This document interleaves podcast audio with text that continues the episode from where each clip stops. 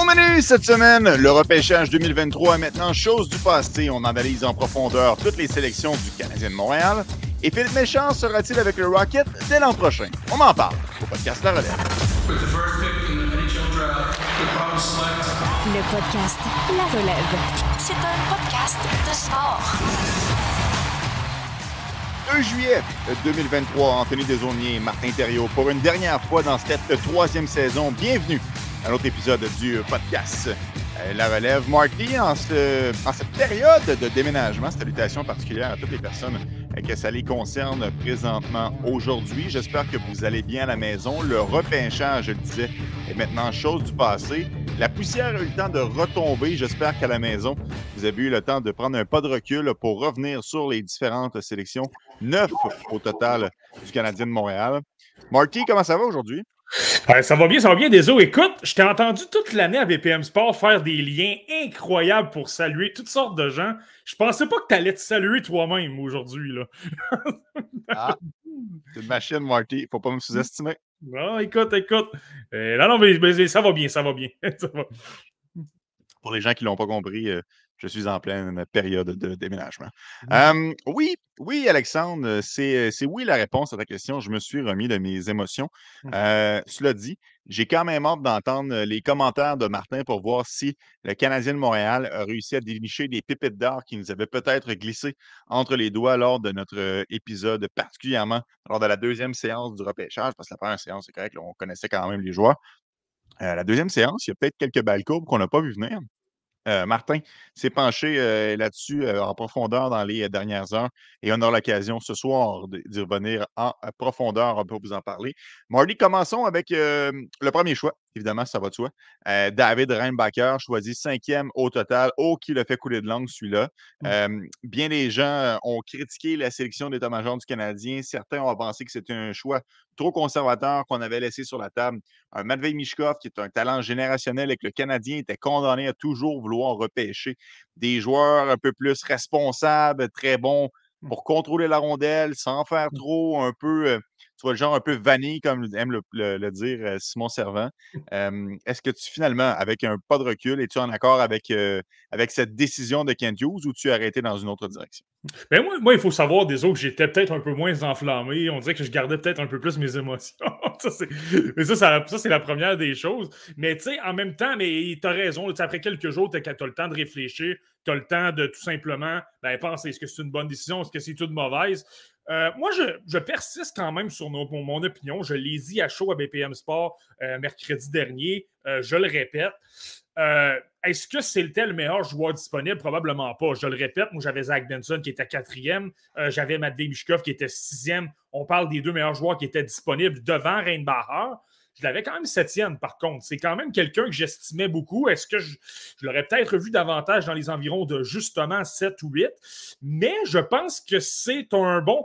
C'est un bon coup quand même. si tu commences à penser que les Canadiens de Montréal, ben, ils ont beaucoup euh, de petits joueurs. Donc, ils ont besoin de joueurs de plus gros gabarits. Je comprends qu'on est au début du repêchage et que tu veux des joueurs de qualité. Et la réalité, c'est que dans les dernières années, dans la LNH, les équipes gagnantes, euh, oui, tu as des petits joueurs, mais ils sont entourés de plusieurs autres joueurs assez imposants.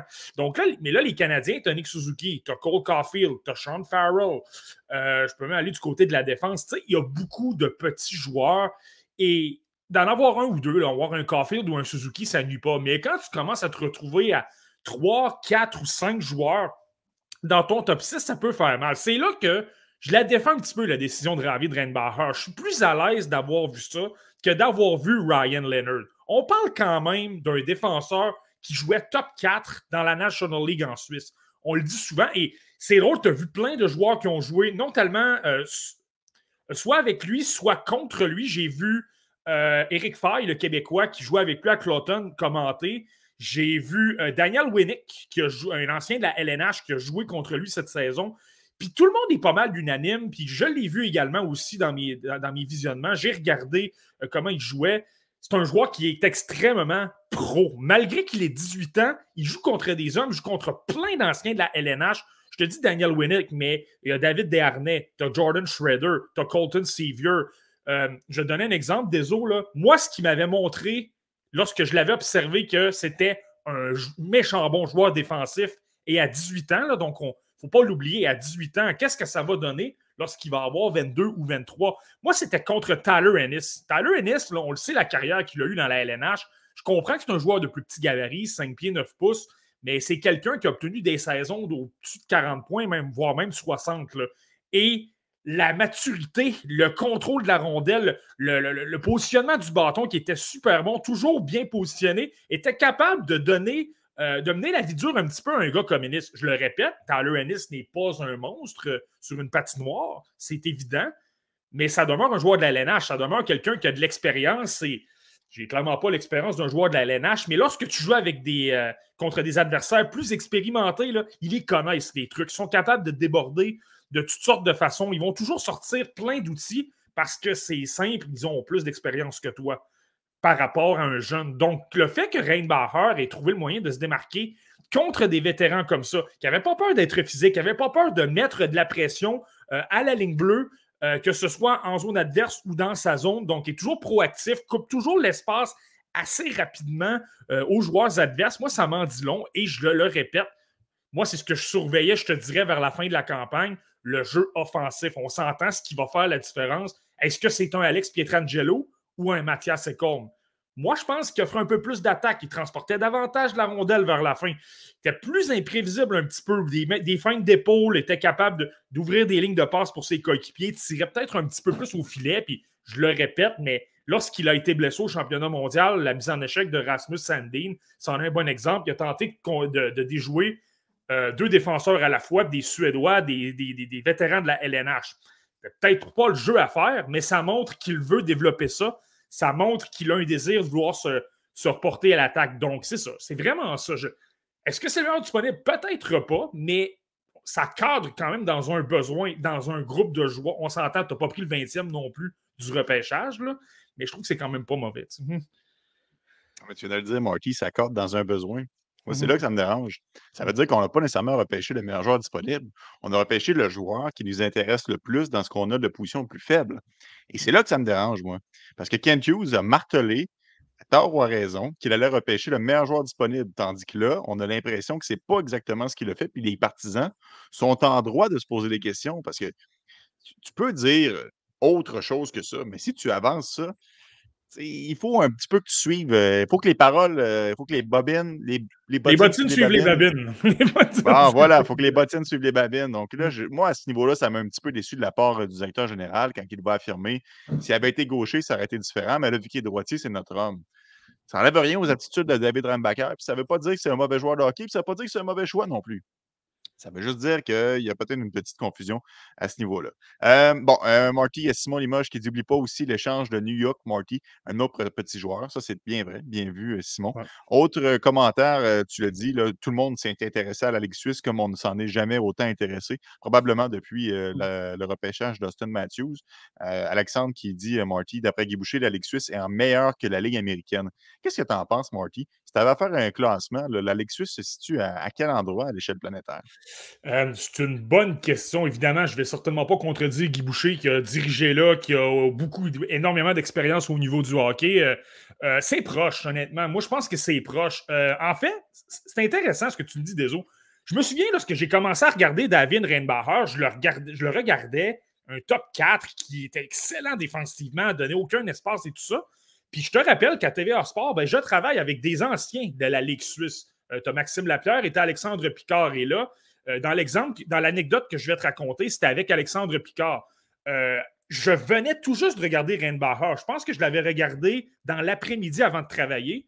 Je, vois, je, Alexandre Picard qui s'amène et là, ça me démange. Je te dis, je fais simplement penser à ça. Waouh!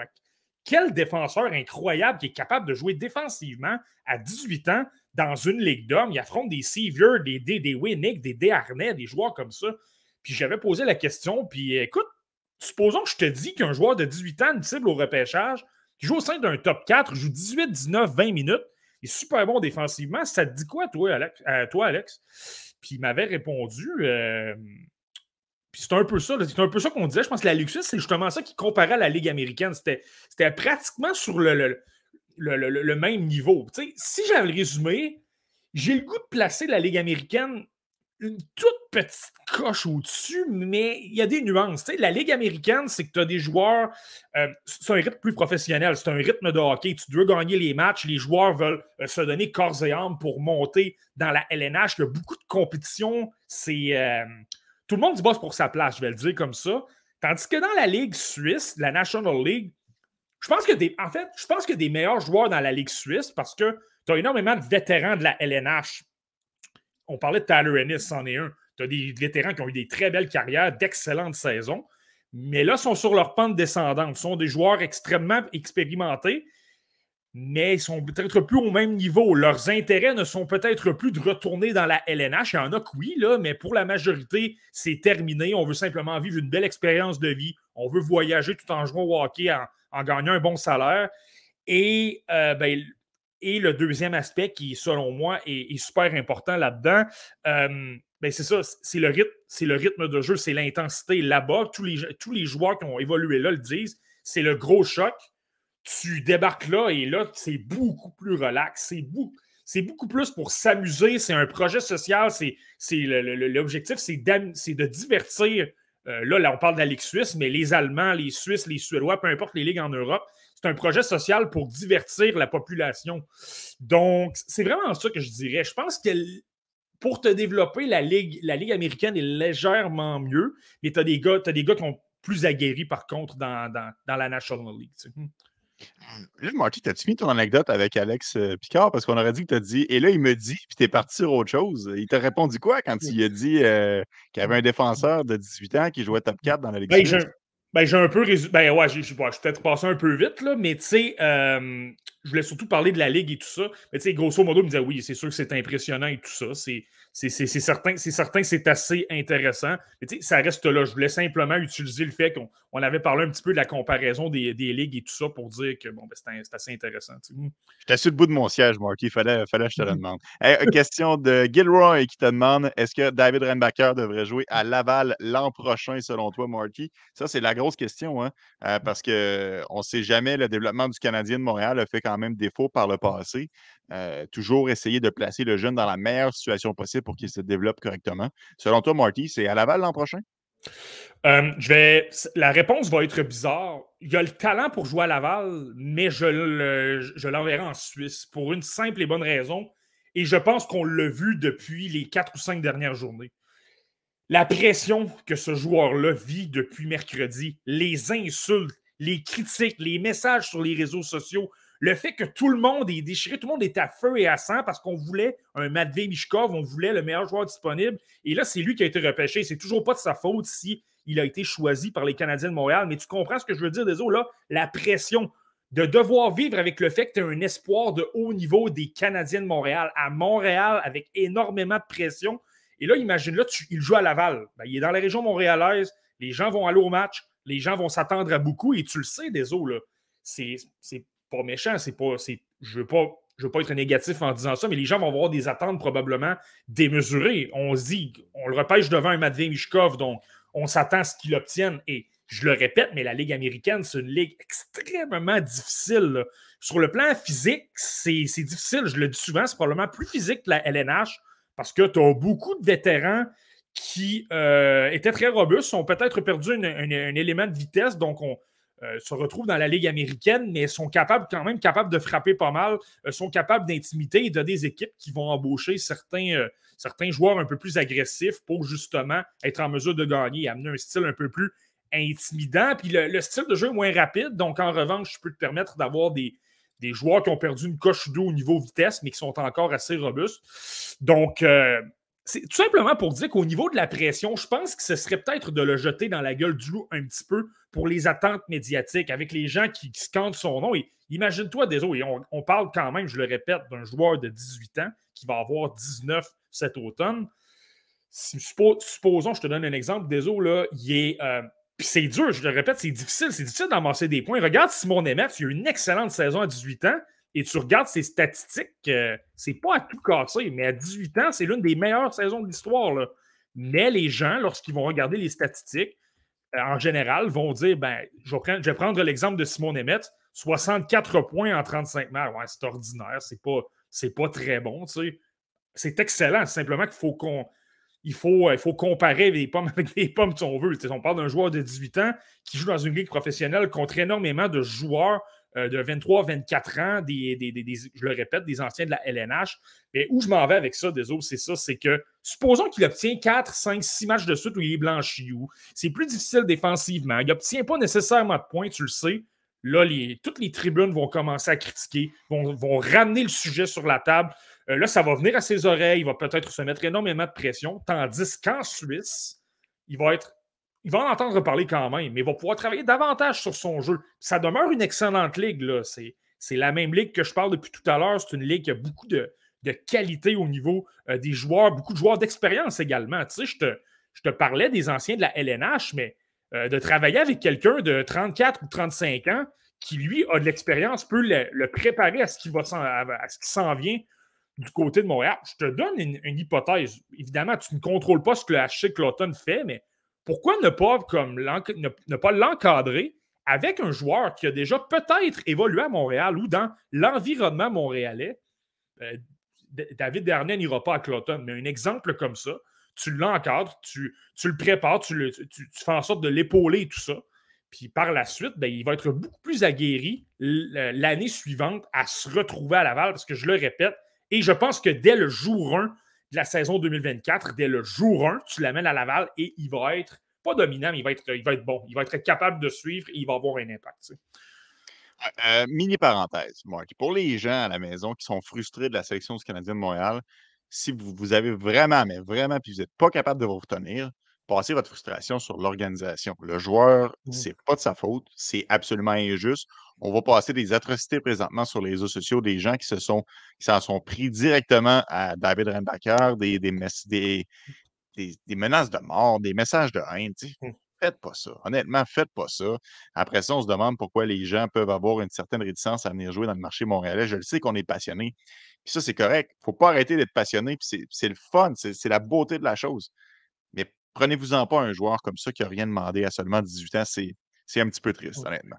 Alors, euh, Marty, vas-y, vas-y, Marty. Ben, seulement une petite parenthèse. Je, préciserais aussi, c'est décevant. Je pense qu'il y a plein de gens qui ont été déçus de voir ce choix-là. Mais à un moment donné, c'est fait. On ne peut rien changer. On ne peut pas revenir en arrière. David Reinbacher est un choix des Canadiens de Montréal. C'est le premier choix, cinquième au total du repêchage 2023. Ça demeure un excellent joueur. Je pense qu'il faut simplement l'appuyer et essayer de l'aider à faire en sorte qu'il devienne le meilleur joueur possible. On ne peut rien changer. Matvey Bishkov est un flyer maintenant. Donc, hmm. Exactement. Exactement. Euh, et maintenant, il faut aller de, de l'avant. Bon, David Rembacher, choix de premier tour du Canadien de Montréal, cinquième au total, était le premier joueur à discuter aujourd'hui. Euh, bon, pour les gens qui se joignent à nous un petit peu sur le retard, euh, pour ce qui est de Philippe Méchard, on va y revenir, mais on va y revenir en fin de podcast. Mais Marty, je ferai quand même un croche parce que euh, je n'ai pas pensé de le préciser en début de podcast, donc c'est mon erreur. Euh, et c'est Charles qui me ramène euh, sur la, situation. Je suis intrigué de savoir le classement de Marty, de Elias Anderson et de Alex Newhook à leur année de repêchage et quelles seraient des comparaisons potentielles pour les joueurs. On commence, Marty, par où tu avais de façon générale ces joueurs-là lors, de leur année de repêchage. Et dis-nous si, parce que Newhook, tu nous en as déjà un petit peu parlé, dis-nous si tu, es, tu es confortable avec le pari Elias Anderson. Hmm. Euh, ben, Alex Newhook, j'en ai déjà parlé. Moi, je pense que c'est quand même un, bon pari. Moi, c'est quelqu'un que j'aime beaucoup. Euh, il faut aussi considérer la situation des Canadiens de Montréal. Moi, je pense qu'ils ont une banque.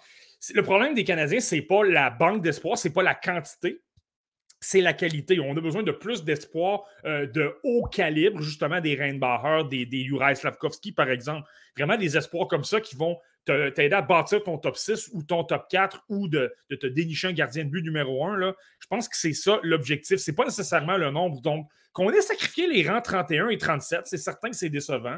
Ça aurait peut-être donné un Ethan Gauthier ou un, un, Mikhail Gouliaev, des joueurs vraiment très bons. Mais la réalité, c'est qu'on a des Joshua Roy, on a des Owen Beck, on a des Lane Hudson, euh, on a des Adam Engstrom, on a euh, plein d'espoirs qui promettent, qui sont quand même assez bons.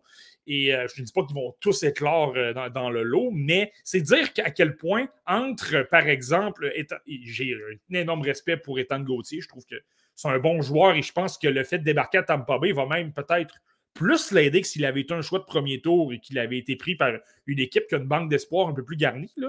Mais euh, étant Gauthier, si tu le compares à Owen Beck ou à Nate Hudson ou à Joshua Roy, je veux dire, il n'y a pas vraiment de différence. C'est à peu près le même groupe et je pense que les Canadiens ont un peu euh, de tout à tous les endroits. Défenseur droitier, en achetant Reinbacher, c'est parfait, mais tu as Logan Mayou, tu as Justin Barron.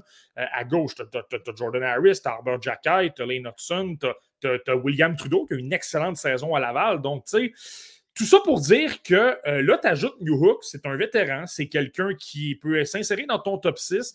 Oui, c'est pas le plus gros en gabarit, on vient de le dire, ça en fait un autre de plus avec Cole Caulfield, avec Nick Suzuki. Mais je trouve qu'il est bon défensivement. Je trouve que c'est quelqu'un qui a un bon coup de patin. Dans la nouvelle Ligue nationale, lui, je pense qu'il il peut, être utile parce qu'un bon coup de patin est capable de supporter un peu les coéquipiers, tout ça. Il est capable d'apporter un peu d'attaque, autant capable de marquer que de, passer la rondelle. Je pense qu'il est capable de vraiment euh, faire euh, un peu des deux. Là. Euh, puis New Hook, petite parenthèse, je dois retourner voir mon classement de 2019. Il est sur mon autre ordinateur. Je dois vraiment aller voir. Je l'avais top 10. Je pense que je l'avais 9 ou 10e. Là, donc, c'est vraiment quelqu'un que, que, que j'aime beaucoup. Euh, est-ce que ça va être un ailier ou un centre? Ça, c'est une bonne question. Personnellement, peut-être que je le placerai à l'aile pour qu'il puisse être dans un top 6 avec potentiellement un Kirby Dak. Et moi, je trouve qu'au Colorado, il n'était pas nécessairement bien utilisé. Souvent, c'était sur un deuxième. Euh, lorsqu'on avait Nazem Kadri euh, l'année de la Coupe Stanley 2021-2022, euh, il était sur un troisième trio. Il n'y avait pas nécessairement beaucoup de temps de jeu lorsque ça allait moins bien. on avait tendance à lui enlever du temps de jeu. Et même l'an dernier, on lui a donné une, chance au sein du deuxième trio, mais on n'a pas été énormément patient. On a rapidement amené Evan Rodriguez devant lui. Euh, ça fait en sorte, je pense que il n'a pas nécessairement eu sa chance. Alors qu'à Montréal, là, on va lui donner toutes les occasions. On parle quand même Kent Hughes, avant de devenir directeur général des Canadiens, ben, c'était l'agent d'Alex Newhook. Donc, il y a fort à parier qu'on va lui donner toutes les chances de devenir le meilleur joueur possible. On va lui donner du temps de jeu euh, au sein des six premiers attaquants. Et le fait de travailler avec Martin Saint-Louis, je pense que ça va l'aider aussi. Moi, je pense qu'il peut exploser. Je pense qu'il peut atteindre un, 60 points environ. Ah, excellent, Marty. Puis euh, du côté de Lias Anderson, euh, en fait, excuse-moi, je suis en train de répondre à un auditeur. J'ai manqué, euh, euh, j'ai manqué la fin de ton commentaire. Mais est-ce que tu m'as parlé de Elias Anderson? Non, ben c'est ça. Je, trouvais que la, réponse est peut-être un peu longue, donc je m'étais dit je vais, je vais te laisser faire une, OK, parfait. Bon, excellent. pour les gens qui ne l'ont pas vu, euh, le Canadien de Montréal s'est entendu avec Elias Anderson, ancien choix de premier tour de Jeff Gorton. Donc, ça, c'est assez simple de comprendre d'où ça vient, cet intérêt envers le Canadien de Montréal. moi, j'aime bien. C'est un beau pari.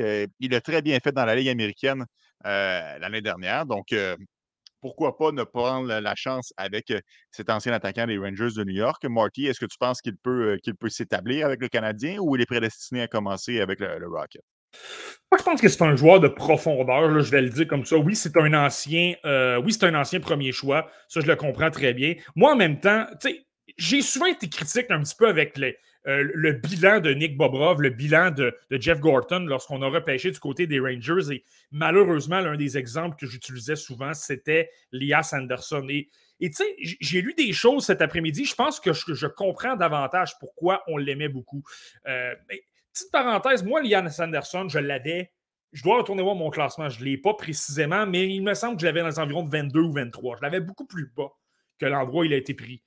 La raison, là, c'est que c'était quelqu'un qui jouait extrêmement robuste. Ça, il n'y avait pas de problème. C'était un gars qui est extrêmement travaillant, toujours impliqué, gagnait énormément de batailles. Lui jouait, je pense qu'il avait passé pratiquement toute la saison dans la, dans la SHL. C'est quelqu'un qui avait vécu de l'expérience au euh, championnat mondial junior alors qu'il avait 18 ans. Lui, il ne faut pas oublier non plus, c'était un late. C'est quelqu'un qui était né le 13 octobre 1998. Donc, tu additionnais tout ça, tu te disais, ben écoute, oui, il est robuste, oui, il est oui, il y a de l'acharnement et tout ça, mais est-ce que je veux choisir un joueur qui est simplement intense dans un top 6? Moi, je trouvais que le jeu offensif, il laissait un peu à désirer. Et je te le répète, désolé, il était plus âgé que tout le monde. Donc là, moi, je me disais, écoute, je respecte son caractère, je respecte son intensité. Ça peut faire un excellent joueur de troisième ou de quatrième trio, mais est-ce que je le veux? Euh, dans un. Euh, est-ce que je crois qu'il peut être dans un top 6 Ma réponse était non. Et lorsque ma réponse est non, quant à savoir est-ce que c'est un joueur de calibre top 6, ben, je place des joueurs que je vois dans cette situation-là devant. on comparait souvent Elias Anderson à, Elias Peterson. Euh, Elias Peterson, lui, je l'avais vu au Mondial Junior également, hein, au centre. Il était incroyable. Il jouait super bien, avait des mains en or. Lui, je l'adorais, je l'avais placé très haut. Miro Escanen, Nolan Patrick, j'étais moins vendu, je l'avais cinquième, mais tu sais, euh, Kel McCarr était troisième, Casey Middlestad, lui, je l'avais deuxième, je m'étais peut-être un peu plus trompé, mais tout ça pour dire que c'est ça, il était peut-être pas dans cette catégorie-là. Là, par contre, on l'amène je pense, dans un rôle, premièrement, de profondeur. S'il y a des blessures, ben, tu le rappelles, tu peux l'amener. Euh, s'il y a des surprises euh, du côté des joueurs de Laval et tout ça qui se taillent une place avec les Canadiens, ben, tu peux l'envoyer à Laval. Il y a un contrat à deux volets, donc ce n'est pas nécessairement un, gros problème dans, dans, ce cas-là.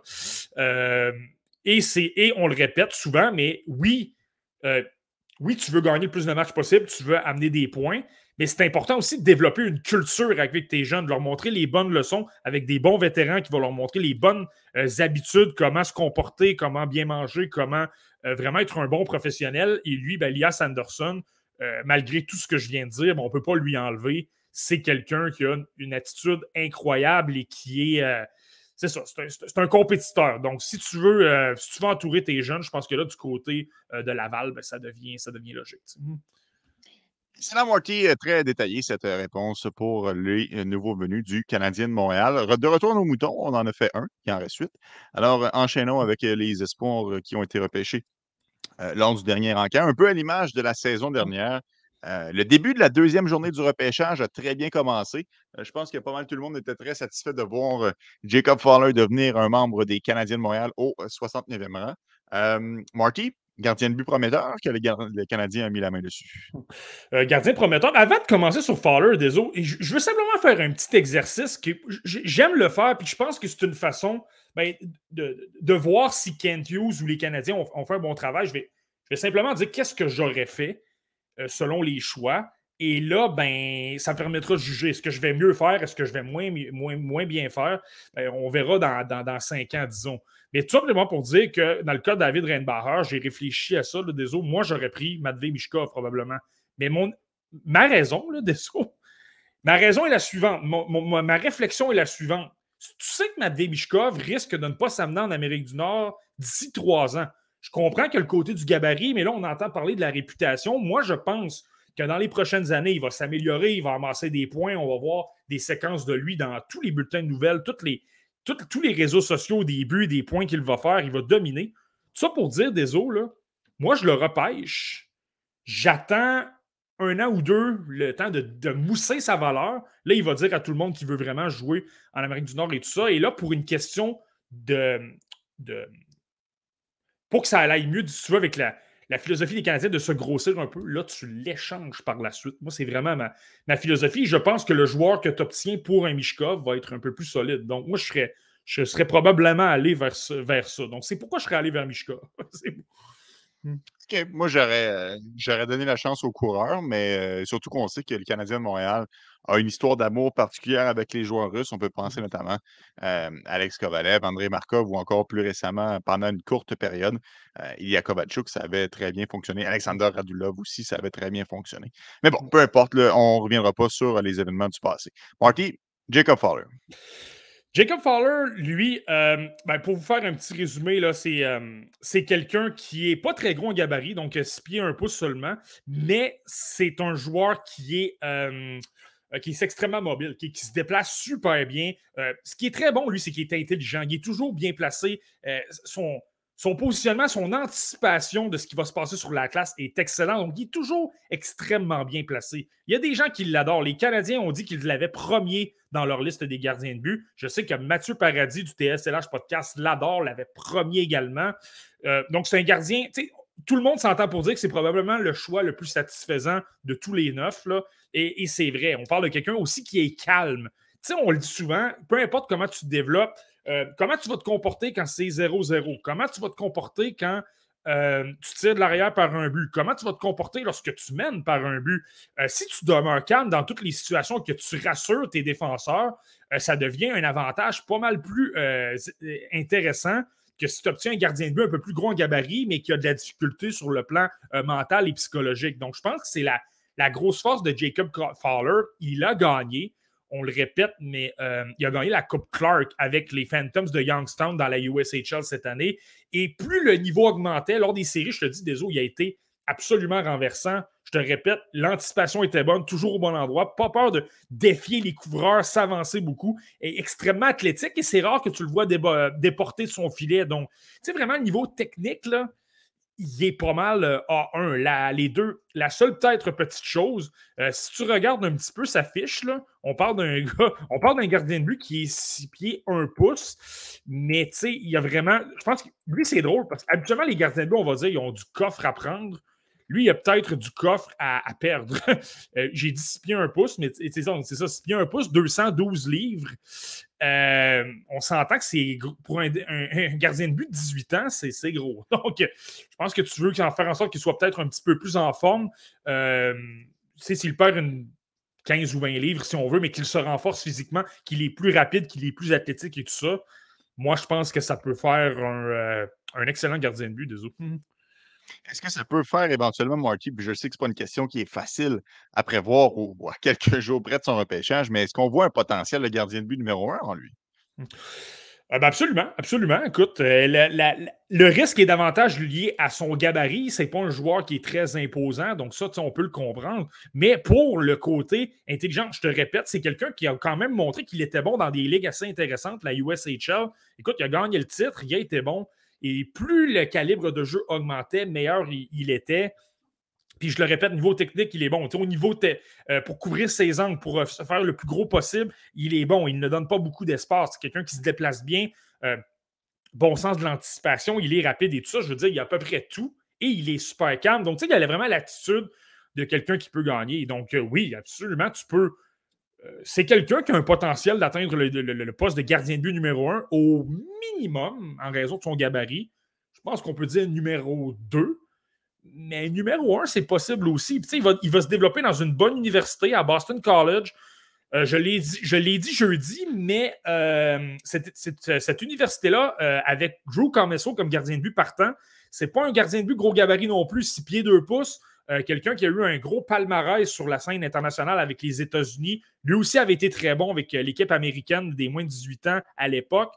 Euh, donc, tu sais, si on est habitué de travailler avec des gardiens de but de plus petits en gabarit un peu, je pense que ça peut aider Fowler. OK, Marty. moi, j'étais content. Moi, c'est le joueur que je ciblais à ce moment-là précis du repêchage en regardant ce qui restait et en comprenant, puis je ne veux pas dire que je repêchais selon le besoin, mais il y a quand même une évidence que le Canadien de Montréal n'est pas super bien nanti dans les espoirs au niveau gardien de but.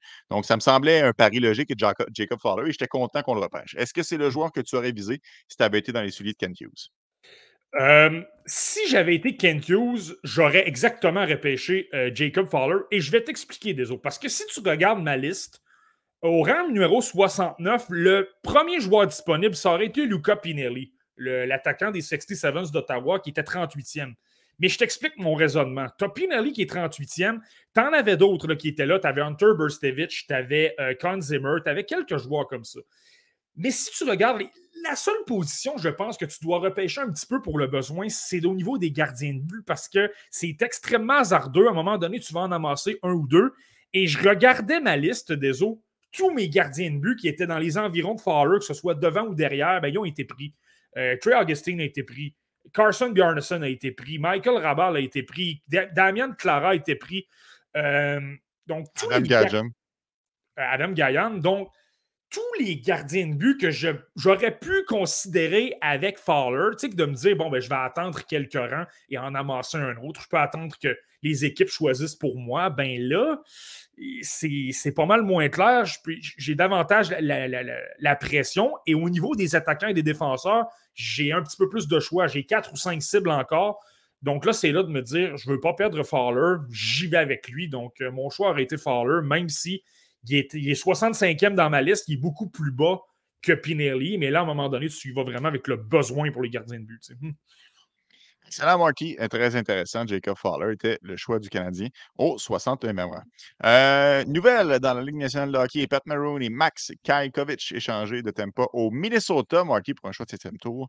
Euh, je te le dis évidemment parce que tu es un partisan du Wild du Minnesota. Sache que le Lightning retient 20% du salaire de Maroon. Bon, OK, Marty, on enchaîne avec euh, les choix de quatrième tour. Et c'est à partir de ce moment-là que ça s'est gâté un petit peu dans le repêchage. On a décidé d'y aller pour la famille, comme dirait le bon Vin Diesel. Florian Jacquet a été le, joueur sélectionné par l'organisation du CH, évidemment, le frère d'Arbert. Marty, est-ce que tu as eu la chance de, voir quelque chose d'intéressant dans le jeu de Florian Jacquet? Ouais, ben lui, tu sais, je l'avais déjà, je déjà quand même vu pas mal cette saison. J'avais quand même vu quelques matchs des Bulldogs d'Hamilton. Je suis quand même retourné en voir un ou deux pour me, euh, me conforter un petit peu. Tu sais, souvent, c'était des matchs plus généraux. C'était pas simplement lui que je regardais. Je regardais Nick Lardis, je regardais Cole Brown, que j'ai bien aimé. Euh, je regardais quelques espoirs comme ça. Mais donc, je suis retourné voir un match quand même, un match ou deux. Puis, euh, Florian Jacquet, là, ça, ça va être une temps. Vous allez voir, là, je pense que le repêchage 2023 des Canadiens de Montréal, il y a deux thèmes à, retenir. Jacky, c'est pas tout à fait ça, mais un petit peu quand même. il n'y a pas 56 façons de l'expliquer. Il a été repêché parce que c'est Florian Jacky en raison du Jacky. Parce que sur la glace, on parle d'un joueur qui est à sa deuxième année d'admissibilité, donc 18 euh, ans, sa première saison dans la OHL. Je te rappelle qu'Arbor Jacky, c'était un peu la même histoire. C'est quelqu'un qui est débarqué dans la OHL euh, très tard en âge. C'est quelqu'un qui a commencé à jouer euh, à son année de 17 ans, mais à son année de repêchage, avait obtenu 3 points en 59 matchs. Donc, on s'entend qu'il n'allait pas être repêché avec ça. Euh, c'est un peu la même chose. Florian Jacky, tu le regardes jouer, c'est à peu près, il est intense. C'est à peu près, à peu près la seule chose. Quelqu'un qui, frappe fort, c'est quelqu'un qui met de l'échec avant. Euh, c'est pas le plus gros coup de patin, tu vois. Là, il est capable de suivre le rythme de jeu, mais c'est pas une fusée non plus. Il va aller devant le filet. Il va tenter de récupérer des, retours, il va tenter simplement euh, de gêner un peu le travail des adversaires et tout ça, mais pas avec des mains, euh, pas avec un, sens offensif incroyable de, se, de, de, se créer de la séparation, être capable de décocher des tirs sur réception. C'est simplement se placer là et il tente de récupérer des retours. C'est bien correct. Il y a des joueurs qui sont. Ça prend un peu tout dans une équipe. Tu as, besoin de quelques joueurs qui vont simplement euh, ben, amasser les dividendes, si tu veux, simplement amasser des retours. Mais euh, dans son cas, c'est ça. Il n'y a pas énormément de créativité sur le plan, le sens offensif. Des meilleures mains qu'on pense, par contre. lorsque la rondelle, il est quand même capable de tricoter un petit peu. Son talent avec des passes soulevées, euh, repérer des coéquipiers qui sont quand même loin. Il n'est pas mauvais non plus. Va être de temps à autre, on va le voir tricoter, puis là, on va préparer un joueur. D'où ça sort, ça? Mais mon point, c'est que c'est pour ces raisons-là qu'on l'a repêché. Arbor Jacky, c'est un peu la même chose. Je me souviens de lui à 19 ans, euh, même à 20 ans dans la OHL, c'était ça. Un défenseur extrêmement physique, le plus intimidant de toute la ligue, extrêmement physique, frappait, euh, capable de se battre. Il donnait vraiment un ou deux pouces de plus à tout le monde euh, du côté, euh, ben, premièrement, des, Rangers de Kitchener et par la suite des Bulldogs Hamilton. Il avait été échangé. Florian Jacquet, je pense que c'est le même pari. C'est de se dire qu'il va prendre la même trajectoire, la même progression que son frère. Ben, premièrement, il va travailler avec lui, donc il va lui montrer quelques trucs. Puis si c'est un Jacky, s'il est de la même famille, bien, probablement qu'il a une force de caractère et de travail extraordinaire. Donc, ce qu'on voit sur l'Atlas, c'est vraiment pas impressionnant. Tu te dis pourquoi on aurait payé? Moi, personnellement, je pense qu'on l'a pris trop tôt. Je pense qu'on aurait pu le prendre, par exemple, au sixième tour ou au septième. Mais on voulait vraiment pas le perdre parce que justement, je pense que ce qu'on voit, c'est un Arbor Jacky dans quelques années. Euh, bon, premièrement, Marty, euh, notre bon ami Nicolas Cloutier qui te lance une petite flèche. Finalement, je n'étais pas si fou, Marty, l'autre jour, lorsqu'on a discuté de Florian Jacquet ensemble. J'ai bien hâte de savoir quelle est la nature de cette discussion. Mmh. et euh, j'ai l'impression qu'avec Jacquet, c'est un peu le syndrome Danny Christo, Marty. Tu sais, Danny Christo, il y avait énormément de pression en 2008 parce qu'il était le premier joueur repêché du Canadien de Montréal. Mais ultimement, c'était le 56e rang il a été repêché au 50e rang à la fin du deuxième tour, mais puisque c'était le premier joueur repêché, tout le monde n'avait que des yeux pour Danny Christo. J'ai l'impression que Florian Jacquet, les gens sont comme un petit peu outrés par sa sélection. Mais si on ne perd pas de vue que c'est un choix de quatrième tour et que si jamais le Canadien de Montréal avait conservé son rang 31 et son rang 37, je pense que ça passerait déjà mieux aux, yeux des partisans la sélection de Florian Jacquet. Mais là, vu que c'est seulement le troisième joueur repêché de l'encan 2023, un encan qu'on dit exceptionnel, je pense que ça explique un petit peu la, situation qui les gens peuvent être un petit peu échaudé par la sélection de. Et, moi, le premier, là, moi, je, suis exactement dans cette catégorie de gens-là. J'étais un petit peu dérangé de voir la sélection de, Florian Jacquet. Ben, désolé, je pense que ce que tu viens de dire, ça s'applique à tout le repêchage au complet pour les Canadiens. Parce que, je vais donner un exemple. Je vais, aller, je vais retourner voir la liste du repêchage 2023. Là. Euh, je te rappelle autres qu'on a échangé le choix numéro 31, le numéro 37. 31, c'est une chose, mais surtout le 37. Ça fait en sorte qu'entre 5 et 69, on n'a pas choisi. Je te donne un exemple. Mhm. Supposons qu'on a le choix numéro 45, par exemple, et qu'on choisit Maxime Sterbach, c'est lui qui a été repêché à ce rang-là, c'est le choix des sabres de Buffalo. Là. Là, soudainement, présentement, on sera en train d'analyser peut-être un Maxime Sterbach. Là, on sera en train de dire que jouer avec la Slovaquie au Mondial Junior, on sera en train de dire qu'il a été solide, il est quand même assez imposant. C'est le fils de Martin Sterbach, un ancien de la LNH. On sera en train de dire tout ça. Et là, soudainement, ça ferait un joueur d'un petit peu plus grande qualité à analyser, à ajouter à l'évaluation. Mais comme il y a un énorme écart entre Reinbacher et Fowler, moi, j'ai l'impression que. Donc, ce que tu dis, moi, je pense que Deso, elle s'applique en général. Tu pourrais prendre l'exemple des sénateurs d'Ottawa. Leur premier choix est au quatrième tour. Ça semble atroce, mais à un moment donné, si tu as, tout échangé, c'est un peu normal. Rien contre Hoyt Stanley, disons. exactement. Il faut prendre ça en considération, mais ça reste qu'à court terme, lorsque tu déballes tes cadeaux de Noël, si c'est ton premier cadeau que tu déballes, si c'est ton plus gros cadeau, tu t'en fous un peu que c'est un choix de quatrième tour. C'est mmh. l'espoir que tu vas le plus surveiller mmh. pour les prochains mois. C'est normal que ça fonctionne comme ça. Moi, tu disais tout à l'heure qu'il y avait quand même des thèmes euh, récurrents dans le repêchage 2023. Bon, évidemment, euh, les gardiens de but, on aura l'occasion de revenir, mais on en a passé seulement un sur trois. Mais moi, celui qui me chicote un petit peu plus, c'est l'âge des espoirs. Je faisais le tour, là. Il y a seulement un espoir qui n'est pas considéré comme un late ou plus vieux. Reinbacker, c'est un late puisqu'il est né en octobre 2004. Fowler, novembre 2004. Jacky est un juin 2004, donc il a 19 ans, il est éligible au repêchage l'année dernière. Et là, à partir de maintenant, les prochains espoirs, évidemment, il y a le russe Bogdan qui s'en vient. 2002, il a 20 ans. Mmh. Quentin, Quentin Miller, décembre 2004. Sam Harris, octobre 2003, il a 19 ans. Euh, Volokin, c'est correct. C'est le seul qui est, correct avril 2005. Philip Erickson, un autre late, novembre 2004. Et finalement, Luke Middlestad, janvier 2003. Pourquoi est-ce qu'on est repêché, Marty, autant des joueurs âgés cette année chez le Canadien de Montréal? J'ai l'impression qu'en repêchant des joueurs aussi vieux, on ne se laisse pas une grande marge de manœuvre pour espérer. La courbe de progression est pratiquement terminée. Je pense à, Bogdan, qu'on va parler ensuite. Tu me dis, tu, tu pourras enchaîner là-dessus. En fait, tu me diras avant, Florian Jacquet, quel joueur tu aurais repêché à cet endroit-là. Mais qu'est-ce qui explique qu'on a voulu repêcher autant des joueurs aussi vieux? je vais répondre à ta question d'abord en premier parce qu'on développera ensuite sur le joueur que j'aurais pris à sa place. Mais je pense que ça s'explique de cette façon-là. Et regarde les joueurs. C'est pour ça que je disais, Florian Jacquet, ça s'applique moins, même s'il a été. Euh, c'est sa deuxième année d'admissibilité. Lui, je pense que c'est un cas spécial. C'est le frère d'Arbor et on espère qu'il se développe exactement de la même façon. Euh, Quentin Miller est un cas à part parce que c'est un gardien de but, là, mais sinon, là, porte attention à ce qu'on a fait.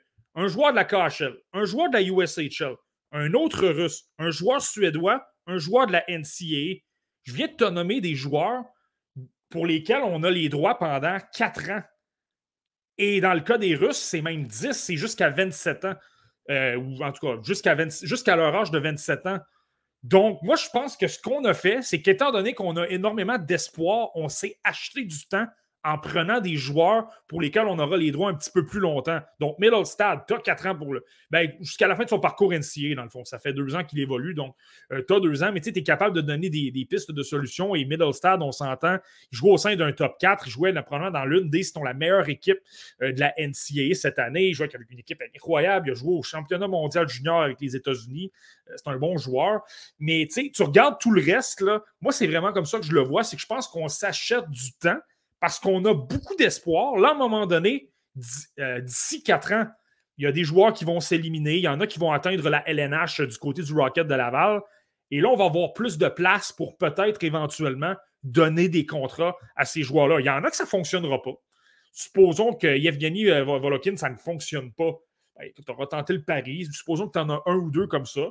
Tu en as un ou deux à qui tu vas donner des contrats. Là, tu auras davantage de place parce que du côté de Laval, ça va commencer à être un petit peu plus mince. Et si tout va bien, on va se mettre à gagner aussi. Donc, on va repêcher peut-être un petit peu plus tardivement. Il y a moins d'espoirs de, haut niveau qui vont entrer dans, euh, dans la banque d'espoir. Donc, je pense que c'est vraiment comme ça, moi, que je, que je l'expliquerais. et là, je parlais de Jacky, mais on y reviendra, mais pour les deux autres catégories, il y en a une, entre autres, je veux y revenir, puis je trouve que ça, c'est un parallèle intéressant. Nick Bobrov a déjà fait allusion à ça, mais j'y reviens. Excellent, Marty. Qui aurais-tu choisi? Euh, parce que je présume que Florian Jacquet n'aurait pas été ton choix, puisque tu disais qu'on aurait pu le repêcher au sixième ou au septième tour. Sur qui tu te serais tourné d'alors euh, au 101e rang? J'aurais été chanceux, désolé. Lorsque je te disais que j'ai levé le nez sur euh, Luca Pinelli en raison des besoins et tout ça, ben, le hasard a fait que Luca Pinelli, ben, il, a été repêché au quatrième tour et après Florian Jacquet. Donc, j'aurais pris Luca Pinelli, qui est 38e dans ma liste. Euh, oui, il n'est pas super imposant. On parle d'un attaquant de 5 pieds 9 pouces, mais euh, il a été excellent dans des séries. On parle de quelqu'un, premièrement, qui joue avec les 66 d'Ottawa, a joué avec Vincent Rohrer, donc déjà une chimie avec un espoir des Canadiens. Euh, quelqu'un qui a obtenu 63 points, 67 matchs quand même. C'était pas une équipe super offensive, les, les 67 ceux qui les suivent un peu, Dave Cameron, c'est un style robuste, extrêmement physique on, insiste beaucoup sur le, style défensif et tout ça. Donc, je pense que ça peut s'expliquer avec ça. Et je l'ai souvent dit, moi, je pense que c'est le Jordan du maître du repêchage. Euh, oui, il n'y a pas nécessairement un gros coup de patin. On peut lui reprocher son jeu en périphérie par moment. Tu vois, je trouve vers la fin de la saison, c'était mieux. Il attaquait un peu plus l'intérieur. Euh, il a d'excellentes mains, donc il manœuvre rapidement. Un tir sur réception foudroyant, d'excellentes mains. Et il n'a pas peur d'aller euh, dans les coins. Il n'a pas peur de s'impliquer pour un petit joueur de 5 pieds 9 pouces, il est pas mal meilleur en récupération de rondelles qu'on peut penser. Et moi, c'est ce qui me laisse dire oui, il n'y a pas nécessairement un gros coup de patin, oui, il n'est pas imposant, mais je pense que ça peut fonctionner. Et sais-tu quoi, Désolé, ben, on est au euh, quatrième tour, on est au 110e rang, euh, au 101e rang. Là. 101e, ouais. Au 101e rang, je veux dire, là, Luca Pinelli, je n'aurais pas nécessairement repêché au deuxième tour, même s'il est 38e. Au quatrième tour, qu'est-ce que j'ai à perdre? C'est du talent incroyable à avoir. Et je le répète, lors des séries, il a été encore meilleur. Il allait au filet. Lorsqu'il n'y a pas la rondelle, il peut se rendre au filet, peut tenter de voiler la vue du gardien de but, pousser des retours. Puis écoute, en série, là, 18 points en 11 matchs, là, des. Ça a été le meilleur de toute l'équipe des 67, d'une équipe qu'on attendait comme les favoris dans la OHL. 14e euh, pointeur de toute la OHL au complet, mais la majorité des joueurs ont tous joué 5 ou 6 matchs de plus que lui parce qu'ils ont atteint, par exemple, la, la finale ou la demi-finale. Le seul qui a fait à peu près mieux que lui avec autant de matchs, c'est Brand Clark à 23 points en 12 matchs. Donc, moi, je viens de te nommer des éléments que j'aime beaucoup. Un joueur offensif qui a un bon lancer, qui a des mains en or, qui a une vision de jeu incroyable et qui, en plus, lorsque ça compte, il élève son jeu d'un cran. Donc, moi, je serais allé avec Luca Pinelli. Intéressant, Marty. Donc, euh, Luca Pinelli aurait été le choix du euh, Canadien si ça avait été Marty qui mmh. avait été à la tête de l'organisation. Et honnêtement, parfois, je le souhaite parce que ça, roulerait pas mal plus droit. Hey, Marty, on va pas bien plus loin. On s'en va neuf rangs plus loin où le Canadien de Montréal a jeté son dévolu sur euh, Bogdan Konyushkov, défenseur droitier de 5 et 11, 176 livres. Et là, tu m'as surpris. Parce que même pendant qu'on faisait le repêchage en direct, la deuxième ronde, peut-être une vingtaine de minutes plus tard, tu m'es arrivé en me disant Hey, by the way, là, ça fait à peu près 20 minutes que je parle non-stop. Mais j'ai quand même eu le temps de regarder du coin de l'œil des séquences de Bogdan, puis il n'est pas si pire que ça. Ça, ça m'a impressionné que tu sois en mesure de faire du multitasking quand même. Quand même. Vraiment impressionnant. Mmh euh, et là, tu as eu la chance, évidemment, de te pencher beaucoup plus sur euh, Bogdan. Euh, qu'est-ce que tu en as tiré comme évaluation, Marty? Ouais, ben Bogdan Konyushkov, lorsque je te parlais d'un des deux points qu'il faut retenir avec le repêchage des Canadiens, Bogdan Konyushkov est le meilleur exemple de ce que je vais dire. Rappelez-vous ce que Nick Bobrov a dit dans la fameuse vidéo des Canadiens de Montréal lorsqu'ils ont repêché Juraj Slavkovski l'an dernier.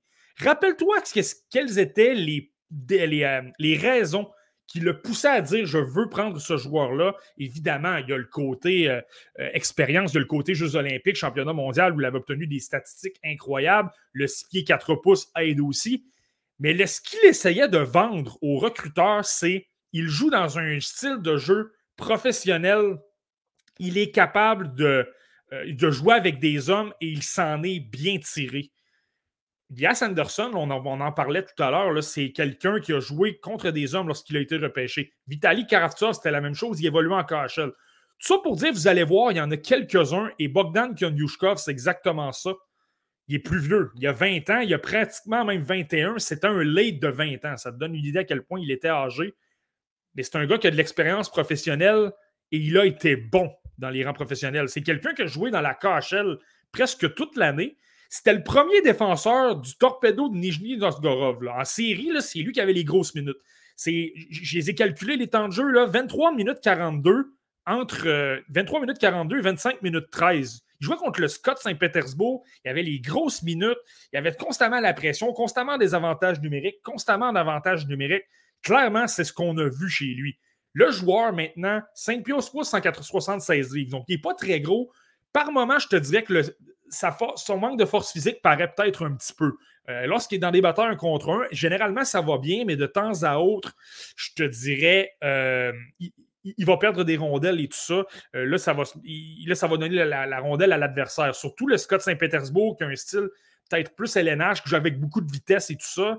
C'est, peut-être un point à surveiller. Mais Bogdan Konyushkov, je te dirais, les grosses forces dans son jeu, il est quand même assez mobile, donc il est capable de transporter la rondelle avec son patin euh, d'avant. Euh, moi, je pense qu'il manque un peu d'accélération. C'est un peu difficile. mais bon, mais il est quand même assez mobile. Ce qui est extrêmement impressionnant, lui, c'est sa prise de décision. Lorsque tu parles de son sens du hockey, comment euh, réagir rapidement, il est excellent. La rondelle aboutit sur son bâton, il prend tout de suite une décision, il fait d'excellentes premières passes. Il est toujours capable de faire en sorte que le, le jeu circule rapidement, ça fait en sorte que les adversaires ont moins le temps de venir se positionner pour bloquer les tirs et tout ça. Et c'est vraiment ça sa force. Il va toujours trouver une façon de repérer le joueur seul et qui fait progresser le jeu. C'est ça sa grosse force. La deuxième force, et ça, c'est sur le plan défensif, il, a, il est efficace avec son bâton comme c'est pas possible. C'est quelqu'un qui va réagir rapidement, se retrouver devant le joueur. Il le sait qu'il n'est pas physique. Il le sait qu'il est plus petit que tout le monde, mais c'est toujours un bon bâton sur la rondelle. Il surprend. Le joueur n'a juste simplement pas le temps de rien faire. Perd la rondelle, puis là, récupère la rondelle et par la suite, je viens de te le dire, mais il y a une excellente relance. Il y a une prise de décision rapide, donc peut euh, autant faire une première passe en ayant du temps. Euh, s'il sent qu'il est sous pression, il est quand même très bon pour tourner un peu sur lui-même.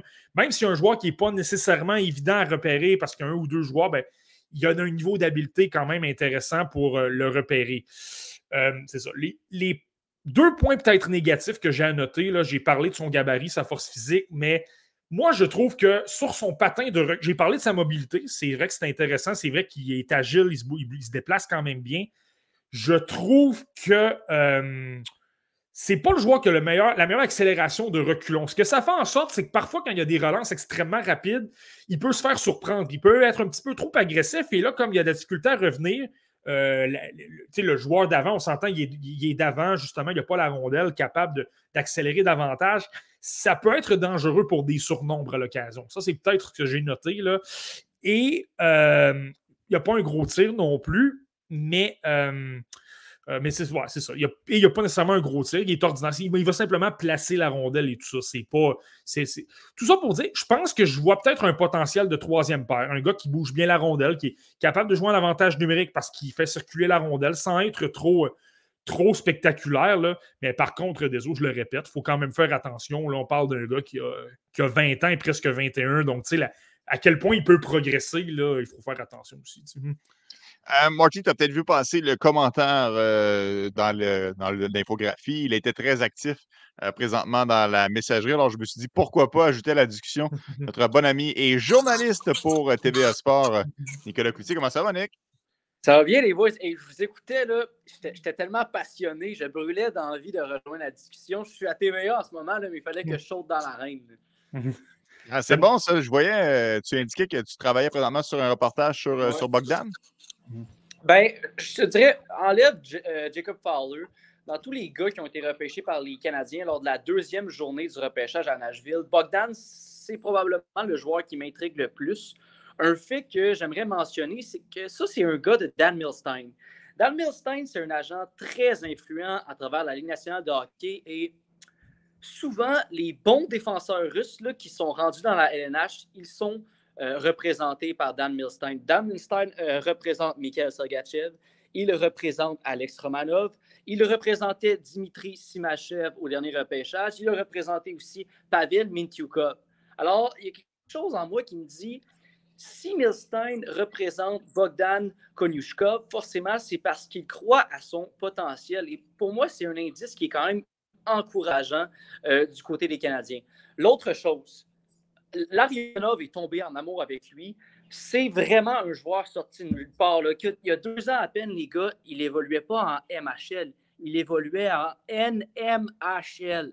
Ça, là, hmm. c'est le deuxième échelon junior russe. C'est comme si tu es un Québécois de 18 ans tu joues dans un circuit inférieur à la LHJMQ. C'est juste pour vous dire à quel point il vient de loin. Et là, c'était sa première saison dans la KHL et ça a piqué. C'est pas un joueur qui a gravi les échelons au cours de la saison.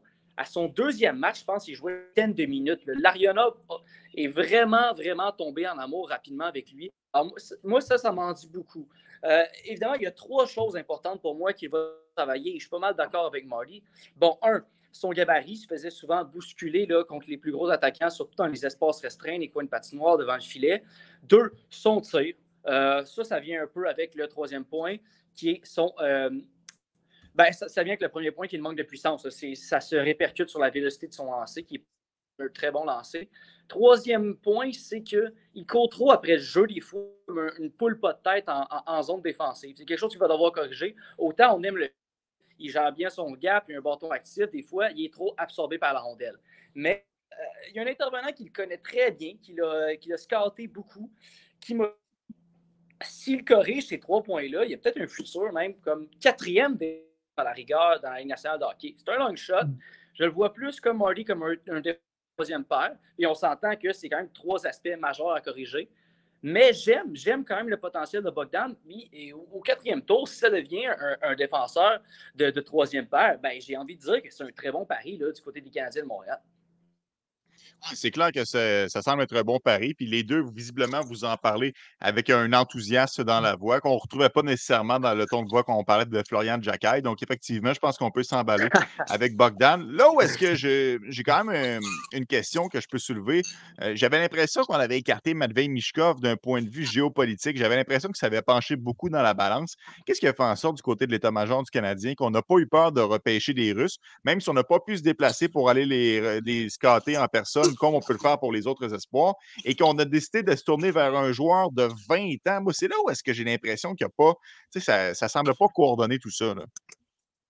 Ben, écoute, veux-tu y aller, Marty? Je pense qu'on va avoir la même réponse. Ben, c'est assez simple, dans le fond des eaux. C'est beaucoup moins risqué de repêcher des Russes au quatrième tour, alors que les risques sont à peu près moindres. Et là, si, tu sais, Kirill Kaprizov, c'est un choix de cinquième tour avec le Wild. ça n'avait pas fonctionné, que, que tu n'aurais jamais pu l'amener, c'est un choix de cinquième tour gaspillé. Ça fait pas si mal que ça. Euh, si tu le repêches dixième au total, par contre, là, ça fait mal parce que tu l'as préféré à des joueurs qui ont des potentiels pas mal plus grands de devenir des vedettes, vraiment. C'est simple, c'est comme ça. L'attente, c'est ça. L'attente avec le choix de quatrième tour, c'est pas qu'il joue dans la Ligue nationale, parce que si, ton choix de quatrième tour joue dans la Ligue nationale, on considère que tu as frappé carrément un coup de circuit. Alors, Scott, je veux dire, repêcher un gars juste avec la vidéo au quatrième tour, il n'y en a pas de problème. Repêcher un gars juste avec la vidéo au cinquième rang, là, tu commences à avoir un sérieux problème. Euh, après, euh, si tu t'es trompé, euh, tu ne peux pas vraiment te cacher. Excellent, Nick. Euh, merci beaucoup pour euh, ces précisions et ton intervention dans notre, dans notre podcast. C'était très impromptu, mais c'était très agréable. Puis on va surveiller évidemment euh, ton article parce que je suis convaincu que ça va en résulter un article sur le tvsport.ca. Continuez votre bon travail, les gars. Salut. Salut, Nick. Alors voilà, c'était notre bon ami euh, Nicolas Cloutier qui fait toujours de l'excellent travail. Si vous n'avez pas la chance euh, de suivre euh, le, travail de Nicolas, je vous invite sincèrement à lire ses articles. Il est très bon dans la couverture des espoirs. Il va en profondeur, il pose les bonnes questions et ses intervenants sont toujours extrêmement pertinents. Marty, Bogdan n'aurait probablement pas été ton choix au 110e rang. Tu te serais tourné vers qui si tu avais eu la chance d'avoir un mot à dire? Non, c'est ça. Ben, ça n'aurait pas été mon choix. Par contre, ça, je le respecte. Je pense que c'est. Euh, il y a quelque chose de plus intéressant un petit peu que pour un, Florian Jacquay, ou euh, avec tout le respect que j'ai pour Jacquay aussi. Là. Mais mon choix, moi, ça aurait été. Euh, et j'en ai parlé pour j'en ai parlé un peu là, pour ceux qui ont surveillé notre, notre Facebook Live des, des tours de A7. Ça aurait été Daniel Karpovitch, le défenseur, défenseur bélarussien, qui était choisi au sixième tour par les Devils. Mais moi, tu vois, je l'avais 66e en 2000, dans le dernier repêchage. et Daniel Karpovic, je l'aurais vraiment choisi pour plusieurs raisons, là, mais c'est quelqu'un qui a bien fait dans la MHL, pas nécessairement avec une grosse équipe, 35 points, 47 matchs, mais pour l'avoir observé, là, euh, tout est beau au niveau naturel. C'est quelqu'un qui a déjà le physique de l'emploi, 6 pieds, 3 pouces, 209 livres. Il n'y a pas de problème dans les coins, capable de neutraliser les joueurs le long de la rampe. C'est quelqu'un qui a un, style de patinage incroyable. Il patine, c'est fluide, il est capable de relancer l'attaque, il est capable de patiner de reculons. Il ça, la qualité de ses croisés est bonne. Donc, ça fait en sorte qu'il est capable de suivre quand même rapidement les joueurs qui veulent tenter de changer de, direction avec lui. Euh, c'est quelqu'un excellente relance, il a une bonne première passe, peut transporter la rondelle. Euh, bon, c'est pas le joueur nécessairement qui a la plus grande créativité, mais il y en a quand même. Euh, c'est quelqu'un qui est capable de frapper. Et moi, je trouve, c'est ça, tu le sais, là, j'aime souvent les joueurs intelligents, ceux qui ont du sens du hockey. Et lui, Daniel Karpovic, c'est exactement ça. Ses lectures de jeu sont bonnes. Il est toujours capable de voir ce que l'adversaire va faire à l'avance et ça lui permet de réagir, d'appliquer de la pression au bon moment, de faire avorter des sorties de zone. Euh, je te donne un exemple des autres. J'ai observé un match, c'était dans les séries, c'était en finale contre les champions de la MHL, le, HC Shaika. Euh, à un moment donné, il, est à la pointe, il envoie la rondelle au, beau milieu de la rampe. il n'y a, simplement personne. Tu ne dis pas pourquoi il envoie une rondelle là-dessus? Mais il avait calculé qu'avec la passe, l'angle de la passe, ça allait dévier, ça allait se retrouver immédiatement sur la palette de son coéquipier, puis ça a donné une chance de marquer. Donc, tu sais, donc euh, c'est vraiment pour ça moi, que j'aurais vraiment choisi euh, Daniel Karpovic, peut-être un peu plus obscur, mais moi, euh, je pense qu'avec les années, et moi, dans un repêchage, je vais tout le temps me prendre un, tu sais, malgré ceux qui peuvent trouver, ils peuvent trouver que je suis sévère avec les Russes, j'aime me prendre un ou deux paris souvent par repêchage. mon pari, là, dans celui-là, c'est Karpovic, et là, c'est lui que je prends. Euh, j'en aurai pas d'autres, mais c'est ça, j'y vais vraiment avec lui. c'est bon, Marty, c'est noté. Ça aurait été ton joueur au 110e rang. Bon, le Canadien de Montréal avait un troisième choix de quatrième tour. Ils ont repêché le Québécois Quentin Miller, le gardien de but des euh, remparts de Québec. Marty, euh, première question d'entrée de jeu. Est-ce que ce fut un choix euh, vraiment parce qu'on croit au potentiel de Quentin Miller, ou c'est un choix parce qu'on a besoin d'un quota dans la, JMQ, un peu une règle non écrite de la part de l'organisation du CH. À ton avis, est-ce que c'est -ce c'est vraiment un choix mérité de la part de l'organisation? Est-ce qu'on croit en Quentin Miller? Je pense qu'on croit vraiment en lui, moi, parce que si tu, le sais, désolé, si on avait vraiment voulu prendre un, choix, un joueur de la LHGMQ pour prendre un joueur de la LHGMQ, ben, on l'aurait pris au septième tour on s'en serait lavé les mains, un peu comme un Miguel Tourigny l'an dernier. Je pense que ça aurait été ça. Euh, là, je pense dans le cas de Quentin Miller, vraiment, on croit en lui. Et tu vois, c'est intéressant. J'écoutais On Jazz à RDS et on, avait euh, Stéphane Waite, qui était l'entraîneur des gardiens de but. Il parlait, euh, je pense, une journée ou deux après le repêchage. Puis il, parlait qu'il avait, discuté un petit peu avec l'entraîneur des gardiens de but chez les remparts. Puis il disait qu'est-ce qu'on lui avait parlé, qu'est-ce qu'il avait observé également. Puis ça, je trouve ça toujours intéressant parce que je pense que ça fait partie du travail. Les gardiens de but, c'est ça demeure une position hockey. Tu dois être capable de les évaluer un peu, mais c'est clairement pas ma tasse de thé. C'est pas là que je suis le meilleur, ça c'est clair. Donc, de voir que Stéphane Wade disait ce que j'avais un peu observé, je trouvais ça quand même intéressant. Tout ça pour dire, c'est ça, c'est quelqu'un qu'au niveau technique, il est quand même bon. Euh, puis tu sais, ce que Stéphane Wade disait aussi, c'est qu'il a déjà le gabarit, il a déjà le physique de l'emploi, il a quand même des bonnes poussées, et il peut encore le travailler davantage. Donc, c'est quelque. Euh, si vraiment il, il, il, emmagasine du millage et tout ça, il n'y a pas eu énormément de matchs, lui, l'an dernier, avec les, les remparts, c'est normal, c'était l'adjoint de, William Rousseau. Ben écoute, il y a peut-être quelque chose, quelque chose à faire avec ça. Donc, ça, c'est bon. Et pour le style, là, je vais parler de moi, ce que j'ai vu. Ben, c'est un gars qui est athlétique. Donc, je le répète, c'est quelqu'un qui est quand même rapide. Euh, par moment, peut se laisser déporter peut-être un peu trop de son filet, mais bon, il faut lui donner, là, il n'abandonne pas, il est capable de faire des arrêts quand même difficiles. Je trouve qu'il y a une qualité avec sa mitaine et son euh, bloqueur, il est quand même rapide, il est capable de voler euh, les gardiens de but. Donc, tu sais, vraiment, lorsque tu te déplaces et que tu t'étires de tout ton long, euh, c'est assez intéressant. Je trouve qu'il est très combatif, il, aime défier les tireurs. je le répète, par moment, il peut peut-être se laisser déporter un peu. Donc, si tu le contournes un peu, ça peut peut-être se transformer en bleu avec une feinte, mais au moins, il est combatif. C'est le vouloir de défier le tireur, montrer une certaine confiance. Moi, je trouve que c'est. Euh, bon. Donc, euh, non, je trouve que, c'est intéressant. Et le gabarit est, là aussi. On, on voit 6 pieds 2 pouces. Euh, semble-t-il que ce serait peut-être même 6 pieds 3. Là. puis je les, les, mensurations sont bonnes. C'est pas ça que je dis. Mais c'est ça. Il, est peut-être, il y a une place peut-être à grandir encore davantage. Donc, et c'est un Québécois. Donc, un gardien de but québécois, ben, c'est toujours intéressant de miser là-dessus, là, malgré son nom. C'est ça, c'est un, c'est un francophone du quartier Hunsick, donc on sait pourquoi je dis Quentin Miller et non Quentin Miller. Effectivement, moi, je me suis fait avoir en disant Quentin, mais c'est bel et bien Quentin Miller. Puis ce qui est intéressant, et c'est notre bon ami euh, Dominique qui le soulignait lorsqu'on a eu la chance de lui parler après le repêchage. Euh, le repêchage, c'est souvent euh, pas évident. Évidemment, il n'y a pas de science exacte pour les joueurs, mais particulièrement pour les gardiens de but. Donc, parfois, d'en repêcher plus, tu peux avoir une meilleure chance. Tu augmentes, tes probabilités finalement d'avoir quelqu'un qui va percer, qui va s'établir dans la Ligue nationale de hockey. Donc, pourquoi pas, si jamais on voyait quelque chose en Quentin Miller. On aura l'occasion de refaire l'exercice lorsqu'on parlera de Volovkin euh, dans les euh, prochaines minutes. Mais mmh. avant ça, Marty, dis-moi donc qui aurait euh, qui aurait choisi au 128e rang si tu avais été mmh. à la table de, du Canadien de Montréal? OK. Ben, on, parle, on, est quand même à la fin du quatrième tour des eaux, donc là, on s'entend, on peut prendre davantage des paris. Je regardais dans ma liste, c'était le, deuxième plus haut disponible. J'avais un autre joueur que, que, j'y reviendrai. J'avais Aiden Fink, un petit attaquant euh, des Bandits de Brooks, qui était le meilleur pointeur de la, de la AGHL. Mais mm-hmm.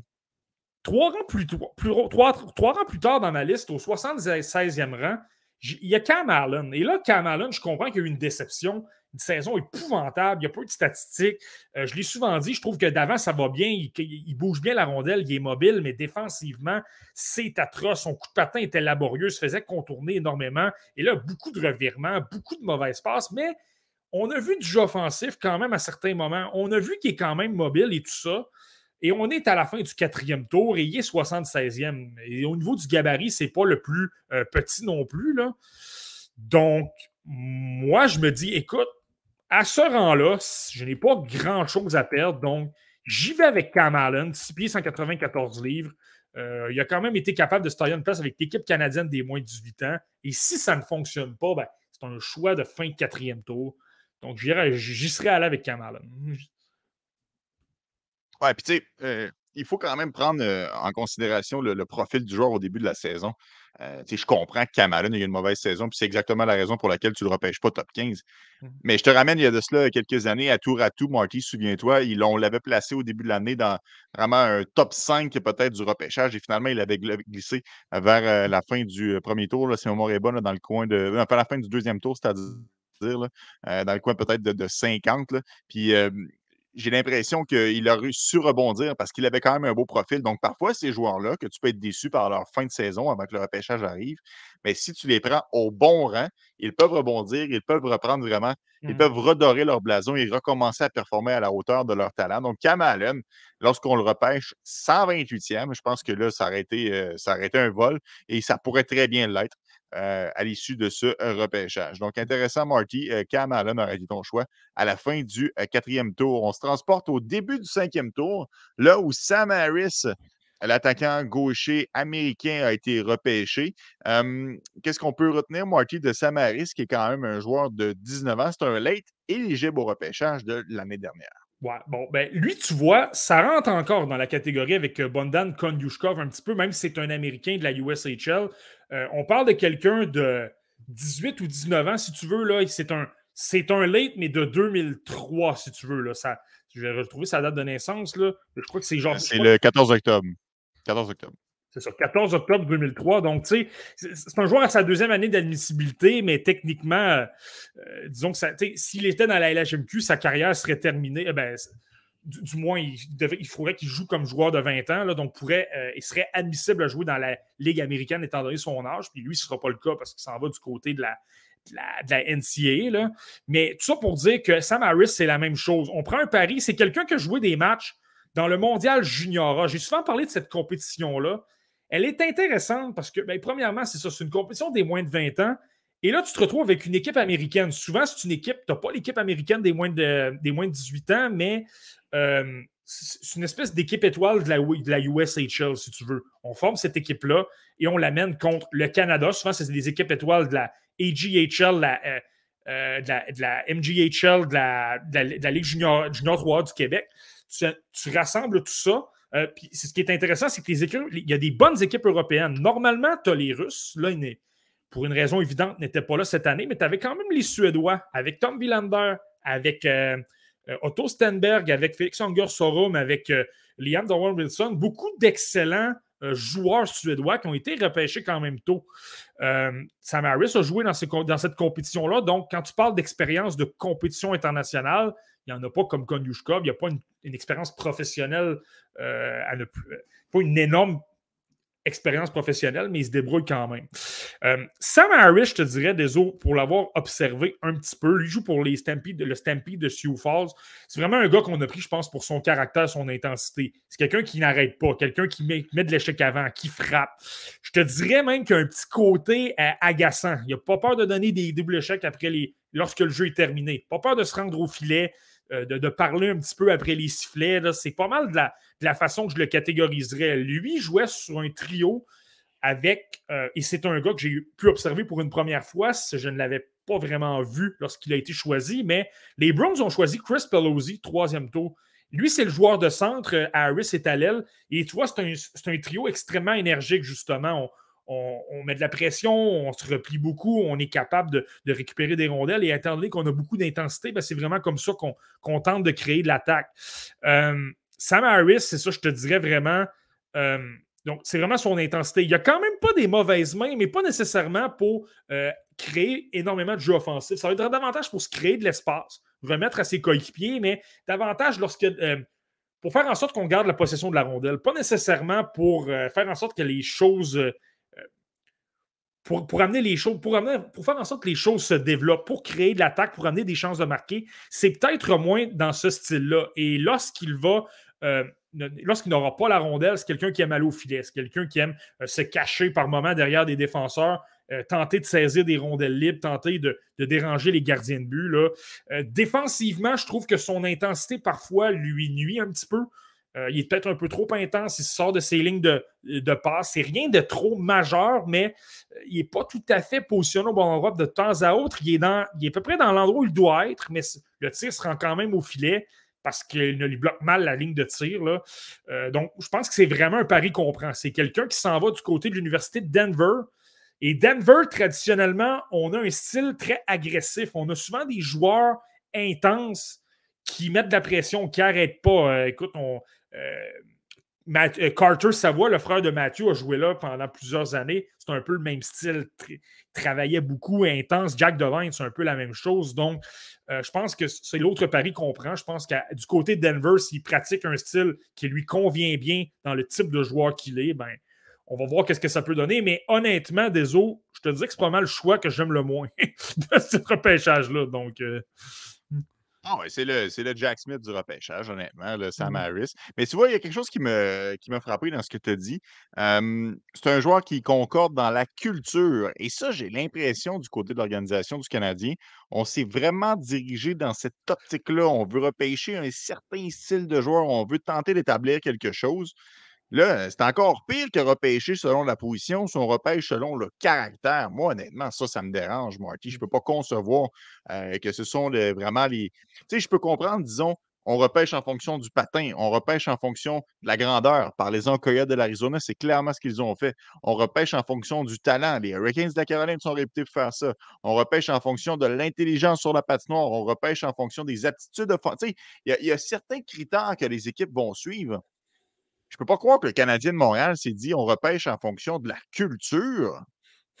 Écoute, ben, je pense qu'il faut que ça vienne avec d'autres choses. Tu sais, s'il y a du. Euh, si, si, le côté culture est bon, mais que c'est la seule chose, à un moment donné, passe à autre chose. Puis on parle. Oui, il y a des bonnes statistiques, le Sam Harris, mais en même temps, c'est un joueur de. On le répète, oui, c'est un late, c'est un joueur de qui avait 18 ans au début de la saison, mais dans les faits, c'en est un 19. C'est un peu normal qu'il donne. C'est un peu normal qu'il ait des bonnes statistiques offensives. Euh, mais dans les faits, c'est que là, c'est qu'il va se retrouver dans des calibres de jeu supérieurs. Je pense que son attaque va peut-être paraître un peu moins. Moi, là-dessus, je suis d'accord avec toi. Euh, c'est bien beau qu'il. Puis, tu sais, quand je, reviens surtout à la qualité d'exceptionnel des eaux, je reviens à ça. C'est beau d'être intense, mais si Kellen Lynn est plus intense que toi, Ketan Gauthier est plus intense que toi, que euh, Ryan Leonard est plus intense que toi, je viens de t'en nommer trois et il y en a plein que j'oublie, là que tous ces joueurs-là sont intenses aussi, sinon plus intenses que toi, mais qu'en plus, ils ont d'autres choses. Ryan Leonard a du patin, il y a du chien capable de foncer au filet. Ethan Gauthier a des bonnes mains. Euh, Kalen Lynn, c'est quelqu'un qui fonce au filet, qui est capable de, marquer de cette façon-là. Il a un bon coup de patin. Donc, tu sais, tu commences à additionner tout ça. Euh, c'est pas pour rien qu'il y a des joueurs extrêmement intenses au niveau junior. Je peux t'en nommer euh, une centaine. Puis que ça n'a jamais rien donné parce qu'à un moment donné, tous les joueurs de la LNH, du pire au meilleur, ils sont bons offensivement à quelque part. Euh, il y a des gens qui vont rire, mais tu sais, Dave Morissette, à quelque part, euh, au niveau de Jet 3, c'est un excellent joueur offensif. C'est quelqu'un, pour, pour, avoir déjà parlé avec des gens qui ont évolué contre lui, c'est tout un joueur de hockey. C'est quelqu'un qui est. c'est ça, c'est un, un, type d'attaquant de puissance. Donc, tu sais, euh, pour revenir à Samaris, c'est ça, c'est bien beau tout ça, mais si tu vois peut-être pas le style, le, petit, la petite coche offensive, moi, euh, je passe malgré le fait qu'il travaille super fort.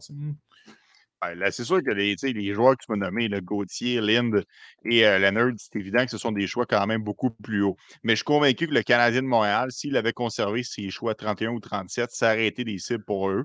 Euh, mmh. parce que Gauthier, ça rentre directement dans la culture et en plus, ça coche la fameuse case québécoise. Et Kellen Lynn est un choix milieu de deuxième tour, le 46e avec les Preds. Je suis sûr et certain que le Canadien aurait aimé mettre la main sur Kellen Lynn parce que c'est une petite peste, parce que c'est un joueur qui joue de la bonne façon, parce que c'est un joueur qui amène énormément d'énergie, visiblement. Je pense que Sam Harris, c'est un peu ça mais flat, flat, flat, flat, flat. Fait que là, c'est un peu le, pari qu'on prend du côté euh, du Canadien de Montréal, qu'on espère que Sam Harris soit en mesure de devenir un joueur qui va déranger dans la Ligue nationale de hockey. Marty, visiblement, tu n'aurais pas fait cette sélection si tu avais été euh, aux commandes. Qui aurais-tu choisi? Euh, ben, Comme je t'expliquais lorsque je parlais de Cam Allen, j'ai dit que j'ai ignoré un joueur 73, au 73e rang. Et la raison, c'est de me dire, ben, j'ai déjà Luca Pinelli qui n'est pas très gros. Je peux me permettre d'attendre sur euh, le joueur que je vais te nommer. Mais là, maintenant, au cinquième tour, je me dis, là, écoute, je pense, je vais le prendre. vraiment, le talent est intéressant. Je veux miser euh, sur ça, même si ça ne fonctionnera peut-être pas. Euh, mais je suis allé avec Aiden Fink, lui, j'ai 73e, et j'en ai parlé un peu des autres parce que il joue avec les, les, Bandits de Brooks dans la AGHL. Ça, c'est l'ancienne équipe de Kel McCarr. D'ailleurs, Aiden Fink, qui a des peut-être un peu des lacunes justement au niveau de son, son, coup de patin, du moins de sa puissance. C'est quelqu'un qui, qui est quand même extrêmement agile, là, mais euh, au niveau de la vitesse, on y repassera. Mais tu vois, il travaille avec euh, l'entraîneur des coups de patin, euh, de patin de Kel McCarr, qu'on appelle Pat Poulifan. Donc, et lui-même dit qu'il a amélioré beaucoup sa vitesse. Donc, ça, c'est à surveiller. Mais Aiden ce qui est vraiment intéressant, moi, ce qui me laisse dire que je veux miser sur lui, c'est un joueur qui est extrêmement bon avec la rondelle. Donc, lui également, un, excellent tir sur réception, un des meilleurs de ce repêchage-là. Il a une excellente vision de jeu, il est extrêmement créatif, capable de manœuvrer extrêmement rapidement, tourne quand même rapidement sur lui-même et il a quand même un esprit de combativité. Il est capable d'aller au filet, il est capable d'aller dans les coins tout ça. Euh, la seule chose, et c'est pourquoi il n'a pas fait mon top 64, même si je l'ai aimé, il est quand même passé très, très près de, de s'y retrouver, m'a glissé vers la fin. Euh, je me demandais si euh, son gabarit n'allait pas lui nuire un peu. Je me disais, on dirait qu'avec des joueurs un peu plus gros, je ne suis pas certain que son style de jeu va bien se transposer. Je pense que ça va peut-être être un peu compliqué. Il va se faire repousser le long des il va avoir des pertes de rondelles et tout ça. Euh, il, peut avoir tendance par moment, lorsqu'il a la rondelle, lorsqu'il n'a pas la rondelle, il peut aller au filet et mettre de la pression. Là. Mais on dirait que j'étais moins certain. C'est peut-être un joueur qui pourrait. C'est ça. Au niveau de la au, niveau, au niveau du gabarit jouant en périphérie, je ne suis pas certain que ça, ça l'aide euh, vraiment beaucoup. il n'y a pas eu d'excellente série non plus. Là. ses statistiques sont un petit peu ordinaires. Là. Euh, donc, c'est un, un joueur de 5 pieds 9 pouces, mais au cinquième tour, moi je pense que le pari en vaut la chandelle. C'est un, un, choix de septième tour des Prédateurs. Lui, c'est le joueur pour lequel les Prédateurs ont obtenu un choix pour euh, donner une chance à David Paul de faire son dernier choix avant sa retraite. Une petite anecdote. Oui, oui, effectivement, c'est le joueur qui euh, a passé dans le beurre complètement parce que tout le monde n'avait que des yeux euh, pour euh, David Paul à ce moment-là, malgré que ce fut une super belle journée, un très beau moment pour Aiden Fink. Il n'y a pas de doute là-dessus. Mmh. Marky, il ne reste que trois sélections au repêchage du Canadien de Montréal, à commencer par Yevgeny Volokin, le seul joueur qui est d'âge normal, entre guillemets, parce qu'un late n'est pas d'âge anormal, mais ça reste que c'est toujours une donnée qu'on prend en considération lorsqu'on évalue les espoirs. Volokin, c'est un 6 avril 2005. Donc, lui, il est vraiment dans la tranche d'âge, la tranche d'âge qu'on considère comme normale. troisième gardien de l'enquête repêché par Kent Hughes. Quelles sont les, quelles sont les caractéristiques qui t'ont frappé lorsque tu l'as observé? Ben, lui, lorsque je te parlais des deux tendances qui se démarquent avec les Canadiens, il y en coche deux. Ben, la première, c'est que c'est un gardien de but. On a décidé d'y aller vraiment en nombre, euh, de tenter d'y aller avec des paris, plutôt que de prendre, par exemple, l'offre de transaction potentielle des prédateurs et d'amasser Yaroslav Askarov, mais que ça coûte extrêmement cher de passer de 5 à 15. Ben là, on s'est dit, on va prendre des choix de troisième tour, des choix de quatrième, des choix de cinquième tour. Et là, à un moment donné, il y en a peut-être un là-dedans qui va euh, qui percer, qui va, se qui va devenir un excellent gardien de but à la Ilya Sorokin, à la euh, Igor Shestirkin, quelque chose comme ça. Euh, je pense que c'est ça. Donc, première, ça, c'est la première des premières choses. La deuxième, lui aussi a joué avec l'équipe russe des moins de 20 ans dans les espèces de matchs qu'il y a eu au mois de mai. qu'on appelle la Future Cup. C'était un des deux gardiens de but avec Ruslan Haseyev. Euh, et il a joué contre le Bélarus et tout ça. Donc, euh, on a quand même pu l'observer. Donc, tu sais, il y a une expérience internationale aussi. Je pense que, euh, encore là, avec des joueurs plus âgés un peu aussi, je pense que Nick Bobra va peut-être aimer ce côté-là. Yevgeny Volokin, je te dirais, c'est quelqu'un excellent techniquement. il couvre vraiment beaucoup d'espace. Lorsque tu le regardes dans son filet, là, il est stable, il n'y a pratiquement pas d'espace. Lorsqu'on parle de la qualité de se faire gros dans son filet, il n'y a pas de problème. Le côté combativité est là. Il n'y a pas peur nécessairement de défier euh, les tireurs et tout ça. Donc, ça, c'est intéressant euh, également. Les, matchs que j'ai observés, il a quand même donné des buts de la mi-temps, mais je trouve qu'il n'est quand même pas nécessairement mauvais. Je trouve que c'est bien positionné. Euh, c'est peut-être plus une question de demeurer fixe, de vraiment te faire frapper par la rondelle. Il a la mentalité. Je te dirais qu'il va souvent placer son corps pour se faire frapper la rondelle, pour stopper des tirs. Ça, c'est pas un problème. Son contrôle des retours est bon aussi. Je te dirais souvent, euh, va prendre, va prendre sa jambière, envoyer la rondelle dans le coin euh, ou va simplement vraiment immobiliser la rondelle. Je trouve que sa capacité euh, au niveau des contrôles des retours est quand même bonne. Les trois détails, moi, que j'ai retenus qui me dérangent peut-être un petit peu plus. La première, c'est pas le gardien qui est le plus rapide. C'est pas le gardien qui est le plus athlétique. Et par moment, je trouve que le sens de l'anticipation n'est pas toujours bon. Lorsque la rondelle est derrière le filet, on dirait par moment qu'il cherche la rondelle. Il ne sait pas trop où elle est située. Et là, s'il n'est pas nécessairement rapide pour réagir, qu'il n'est pas nécessairement athlétique, ça peut faire en sorte que tu arrives un peu en retard et que là, l'adversaire te batte. Donc, ça, c'est vraiment le premier point. Euh, deuxièmement, euh, ben, c'est ça. En fond, je viens de donner les deux points. Il n'est pas, pas le plus athlétique. Quelques problèmes peut-être pour suivre la rondelle. Euh, Ok, c'est ça. Je viens, de me, retrouver. Je regardais mes notes. Deuxième point, c'est pas le plus calme. Je trouve que par moment, lorsque la pression se fait sentir et tout ça, et ça va m'amener au troisième point, il peut avoir tendance à, sortir un petit peu. J'ai parlé qu'il était bon techniquement, qu'il donnait pas beaucoup d'espace. Il peut avoir tendance à se perdre. Il peut avoir tendance à devenir un petit peu plus instable et tout ça. Donc, ça, c'est lorsqu'on parle d'une qualité à être calme, un peu à la Jacob Fowler, lui, là, peut-être un peu moins. Et la troisième, ça, ça me dérange vraiment beaucoup. En même temps, euh, tu peux travailler là-dessus avec un entraîneur des gardiens. En tout cas, je pense que ça va être vraiment important. Lorsqu'il se déplace et qu'il y a de la pression, lorsque ça vient vite, lorsqu'il est en contrôle, que ça va bien, il ne va pas le faire. Mais lorsqu'il est sous pression davantage, il a la fâcheuse habitude de simplement amener son bâton sur le côté. Il lève son bâton. Mais tu le sais, des autres complètement euh, le devant, le trouve complètement, le, entre guillemets, le five hole. Euh, tu es hmm. extrêmement vulnérable au but entre les jambières. Euh, ça peut être vulnérable. Tu peux être vulnérable de plein de façons. Autant s'il y a des tirs en mouvement, tu décoches de cette façon-là, tu vas te faire battre. Ou même, je n'ai pas observé de séquence en tir de barrage, mais je pourrais imaginer que tu tentes simplement de le faire bouger, tu ouvres les jambières, tu fais en sorte que justement, tu manœuvres rapidement, il va lever son bâton et là, tu le bats entre les jambes. Donc, tu sais, ça, clairement, il ne peut pas euh, se retrouver dans la LNH avec ce défaut-là. Ça va, ça va être extrêmement nuisible pour lui, mais c'est un joueur qui est extrêmement gros, euh, qui est extrêmement gros, quand même bon techniquement lorsque, lorsqu'il il est dans son élément. Et 6 pieds 3 pouces et 168 livres, là, je pense que c'est là aussi qu'on prend le pari. Oui, ça, c'est évident que c'est euh, c'est un pari qui est intéressant au niveau du gabarit. Les, les gardiens de but de petit format, il y en a, il y en a qui fonctionnent euh, quand même bien dans la Ligue nationale, mais ils sont plutôt rares. Alors, on espère qu'on augmente les probabilités de réussite avec euh, Yevgeny Volokin, un gardien de 6 pieds 3, 168 livres. Marty, qui aurait choisi à cet endroit si tu avais été le Canadien de Montréal, alors qu'il s'apprêtait à parler au 144e rang? Un, drôle d'hasard, là, là, je t'ai parlé d'Aiden Fink. Euh, ben, j'aurais pris un pris son joueur de centre. j'aurais pris un joueur qui a joué avec lui toute la saison et qui est un énorme pari. Je l'avais, je l'ai 81e dans ma liste. Je te présente Austin Malinowski, qui a été repêché au cinquième tour lui aussi par les Maple Leafs, 153e. Austin Malinowski, c'est un, c'est un joueur qui est intriguant, je te dirais, désolé. C'est un, c'est un joueur à sa deuxième année d'admissibilité, donc mai 2004.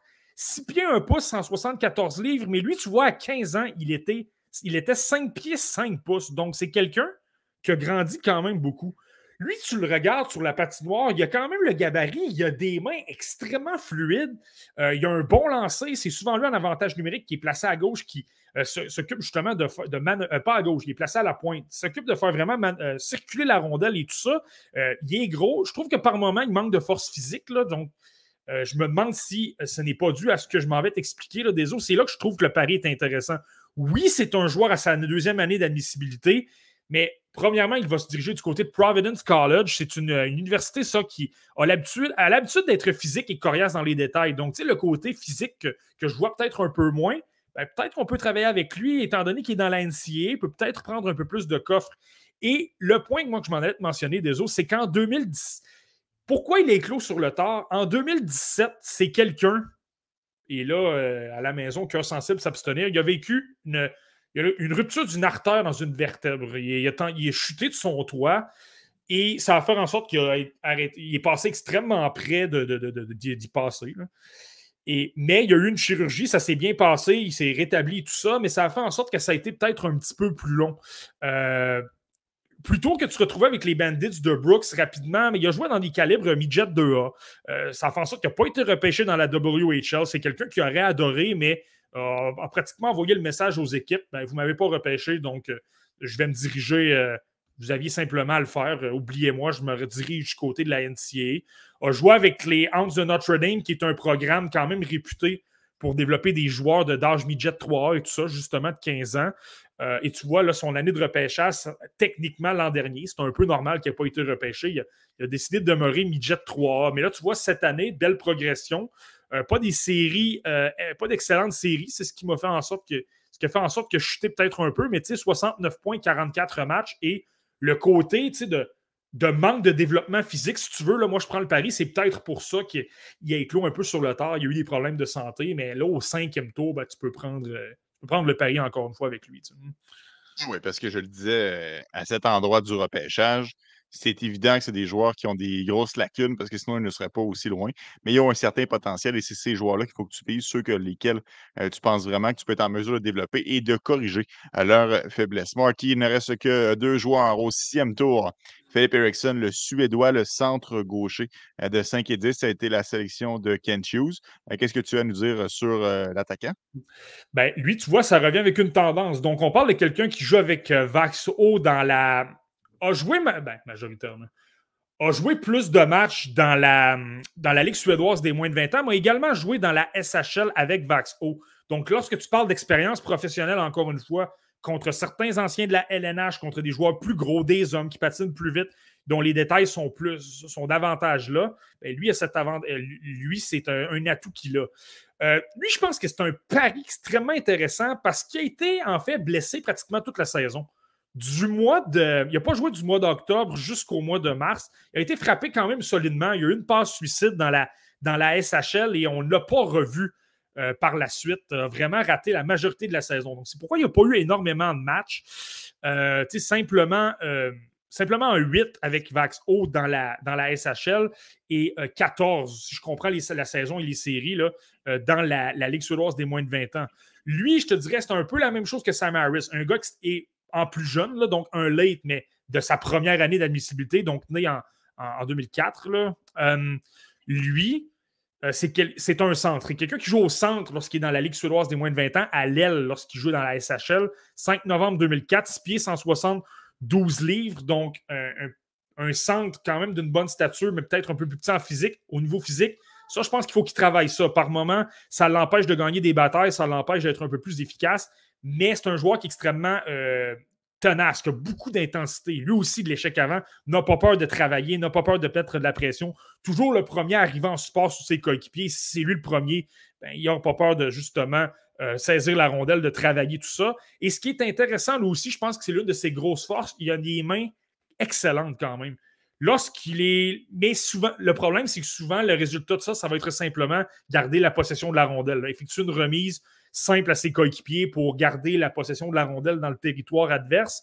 Mais il a des bonnes mains. lorsque tu le mets sous pression, il est capable de reculer la rondelle, de tourner sur lui-même et il va attendre jusqu'à ce qu'il trouve des options. En avantage numérique, c'est là qu'on va l'utiliser. On l'utilise à droite et c'est vraiment lui là, qui va tenter de trouver les options. Et lorsqu'il n'y pas la rondelle, c'est quelqu'un qui aime davantage se diriger au filet, devant le filet, dévier des tirs et encore une fois, tenace, veut se diriger vraiment vers le gardien de but. Lui, je vois peut-être un potentiel de troisième ou quatrième trio, désolé. Euh, parce que je t'ai parlé des habiletés, c'est bon. Donc, je pense que pour garder la rondelle en fond de territoire, faire circuler la rondelle, il va, être, euh, il va avoir des qualités à ce niveau-là. Le coup de patin est bon. Il n'était pas nécessairement excellent au début de la saison, mais il l'a beaucoup amélioré et maintenant, je te dirais qu'il est rapide. Donc, ça, c'est un bon point. Et le côté intensité peut l'aider, mais de là à dire que ça va devenir un joueur euh, offensif qui, va, qui va amener plusieurs, beaucoup de points. Peut-être un peu moins certain parce que là, quand tu parles de calibre top 6 dans la LNH, il y a des joueurs qui ont, plus de flair offensif, qui créent davantage de jeux, qui sont, vont davantage euh, tenter de bouger euh, le, schéma défensif adverse de leur, à leur avantage parce qu'ils sont bons offensivement. Euh, Sam Marty, là, je suis en train de googler les mensurations de Philip Erickson parce que je les avais pris sur un site euh, c'est indiqué 5 et 10, 161 livres. Je vois sur un autre site, sont effectivement le 6 pieds, 172 livres. Je le cherchais, euh, je le cherchais dans la centrale, malheureusement, il n'y est pas, parce qu'évidemment, vous aurez compris que euh, on, ne, répertorie pas tous les joueurs des années précédentes. Et comme lui, ben, non, lui, c'est un late normal. Mmh. Oui, c'est ça. Lui, c'est sa première année d'admissibilité. Ben, ça peut t'aider, des autres. en ce moment, il y a le camp de perfectionnement des Canadiens qui est à Brossard. On a fait une mise à jour un petit peu de toutes les mensurations des joueurs qui sont là. Lane Hudson, par exemple, est classé à 5 pieds 9 pouces et 158 livres. C'est un, exemple comme ça. Là. Euh, tout ça pour te dire que Philippe Erickson, lui, j'ai pris une note. Là. Euh, on l'a mis à 5 pieds 11 pouces et 179 livres. Donc, il aurait déjà gagné euh, une dizaine ah. de livres. Ah, bon, ben voilà, ça explique, euh, ça explique pourquoi les infographies étaient erronées euh, dans le bas de votre écran. Désolé euh, pour celle-là. Marty, est-ce que Philippe Erickson aurait été ton choix? Sinon, vers qui te serais-tu tourné avec la sélection de sixième tour? Bien, évidemment, des autres, ça n'aurait pas été mon choix. encore une fois, des autres, je regarde un peu mon portrait, je regarde les joueurs qui sont disponibles. Là, on se retrouve vers la fin du top 100, si tu veux. Je regarde les gardiens de but, je me dis, il n'y en a pas énormément. J'en vois un seul qui est très haut. Donc, je vais le prendre devant le joueur qui est le premier dans ma liste, qui est au 83e rang. Euh, j'y reviendrai. Donc, je suis allé pour un pari. Je suis allé avec l'adjoint de Trey Augustine, avec l'équipe américaine des moins de 18 ans, Carson Musser. Euh, lui, j'ai les 90e. Et Carson Musser, c'est vraiment, on s'entend, là, c'est vraiment un pari. On est au sixième tour. 6 pieds 4 pouces, 214 14 euh, livres. Ce n'est pas un joueur qui a des statistiques euh, à tout casser, 3,7 euh, de moyenne, 890 de taux d'efficacité. C'est très ordinaire avec l'équipe américaine des moins de 18 ans. On s'entend, on parle de matchs, surtout dans la NCAA et la, et la USHL. Donc, faut en prendre et en laisser. Par moment, il peut se faire battre sur des tirs directs. Donc, tu sais, c'est pas le joueur, c'est pas le gardien de but le plus mobile, c'est pas le gardien de but qui a la meilleure le meilleur sens d'anticipation. Donc, c'est ça. Il n'a pas les plus gros atouts. Je comprends pourquoi il a été repêché beaucoup plus tard. Mais à ce rythme-là, c'est quand même un gardien de but qui se fait frapper par la rondelle. C'est quand même un gardien de but de gros gabarit. Euh, en fait, rectification, il est bon quand. Euh, c'est son contrôle des retours qui, qui, laisse à désirer, mais je trouve qu'il suit quand même bien le jeu. C'est simplement qu'il n'est pas très rapide. Donc, il y a quand même du risque. Mais c'est ça, lui, vraiment, euh, c'est, vraiment l'avantage d'un pari. Moi, j'aime les gardiens qui se font frapper, même s'ils ne sont pas nécessairement éclatants dans leur déplacement et tout ça. Puis, ben, on s'entend aussi, des euh, c'est un choix de sixième tour. Il a été repêché par les Coyotes, lui, là, aussi, au 166e rang au total. Donc, vraiment un très gros pari que je prends. 166e rang au total, donc seulement qu'un rang euh, derrière euh, Philippe Eriksson. Donc, il aurait effectivement été disponible, mais de justesse euh, par le Canadien de Montréal. Marty, dernière sélection, il s'agit de Luke Middlestad, évidemment, le frère de l'autre, vous l'auriez deviné. un joueur qui est quand même assez âgé, puisqu'il est né le 22 janvier 2003, mais un joueur qui, de façon générale, semblait plaire aux observateurs qui ont critiqué les différentes sélections des équipes. Est-ce que c'est ton cas, Marty? Est-ce que tu as apprécié Luke Middlestad? Je l'aime beaucoup, euh, je l'aime beaucoup ce choix-là. Puis la preuve, c'est que des autres, je suis retourné voir, on parle d'un joueur à sa troisième année d'admissibilité. Mais en 2021, c'était mon joueur le plus haut qui n'avait pas été choisi. 87e c'est le premier non repêché qui était le plus haut. Donc, euh, je suis obligé de t'admettre que c'est quelqu'un que j'ai toujours euh, aimé quand même pas mal. Euh, c'est le frère de Casey Middlestad, donc l'attaquant des Sabres de Buffalo. Donc, petite parenthèse. et lui, ça revient à ce que je disais tout à l'heure pour les joueurs qui ont de l'expérience. On parle de quelqu'un qui joue dans la NCAA avec les Gophers du Minnesota, joue essentiellement, ça a changé au cours des années, des, des matchs. Il a joué des matchs avec Mike Coster, il a joué quelques matchs avec Ryan Chesley, mais c'est quelqu'un qui a sa place au sein du top 4, qui a du temps de jeu avantage numérique euh, avec un Logan Cooley, un Jimmy Snuggerud, un Matthew Nice. C'est dire à quel point il y a quand même de l'importance. Quelqu'un qui joue 18, 19, 20 minutes. Euh, je vois avec l'équipe américaine junior, obtenu 13 aides dans 3, euh, pas 13 aides, 3 aides dans 7 matchs lors du tournoi. Donc, lorsque tu parles d'expérience internationale contre des joueurs plus gros, plus âgés, dans un calibre plus relevé, je pense que ça entre dans cette catégorie-là aussi. Casey Middlestad, euh, Luke Middlestad, plutôt, je te dirais, c'est pas un joueur spectaculaire. Je peux comprendre pourquoi il n'a pas été repêché. Je peux comprendre que si tu le vois jouer, tu te dis qu'est-ce qu'il a vraiment, est-ce qu'il a vraiment une qualité exceptionnelle? 5 pieds 11 pouces, 174 livres, c'est pas nécessairement le plus imposant, même si c'est pas le plus petit non plus. C'est son coup de patin est à travailler. C'est pas un joueur qui a une énorme accélération et tout ça. C'est euh, c'est un joueur qui a une bonne vision. Je te que sa force, c'est son intelligence. C'est souvent les décisions qu'il prend. Il a une bonne première passe. C'est quelqu'un qui a. Euh, en avantage numérique, va prendre des décisions quand même rapides. Lui, quand c'est le temps de mettre de la pression en défense aussi, il est quand même assez bon. sa force en avantage numérique, c'est qu'il fait circuler la rondelle. C'est vraiment euh, décision rapide, remet à ses coéquipiers, donne de l'espace pour Snuggerud, Cooley et compagnie. C'est vraiment ça, euh, sa force peut diriger des lancers au filet, mais des tirs extrêmement rapides. C'est vraiment de cette façon-là. Et de le faire dans la NCA, ben ça, ça demeure toujours intéressant. C'est un gros pari. On parle de quand même, on parle de quelqu'un qui, a 19 ans, donc qui est plus, euh, deux ans plus âgé que la majorité des espoirs admissibles au repêchage. Mais pour quelqu'un qui joue dans une des meilleures universités aux États-Unis, ça, demeure, intéressant. Moi, moi, du moins, je trouve que c'est un très beau choix. Ouais, bon, ben, tant mieux, effectivement. Euh, donc, tu abondes dans le même sens que les articles que, j'ai eu la chance de consulter dans les derniers jours. Luke Middlestad pourrait être un bon choix pour le Canadien de Montréal, ben, si on prend en considération, évidemment, le fait qu'il ait choisi au 197e choix. Mais tout de même, Marty, avais-tu avais quelqu'un d'autre dans ta mire, euh, autre Middlestad? Ouais, ben Middlestad dans ma liste était peut-être un peu plus loin, là, fait que je ne l'ai pas, euh, je ne l'ai pas considéré, mais je, le répète, je, trouve que c'est un bon choix. C'est peut-être même mieux que, je pense qu'avec les années, ça va être mieux que le choix que je vais te nommer. Euh, c'est pas un joueur qui m'emballe beaucoup, mais je serais allé avec Connor Levis, euh, qui était justement 83e de ma liste. il était 83e parce que c'est pour ça que je pense que parfois tu dois faire l'effort de classer les joueurs, même si tu les aimes moins. Parce que Connor Levis, je ne t'aurais jamais dit que ce joueur-là aurait pu être disponible. J'aurais pu penser vouloir le prendre.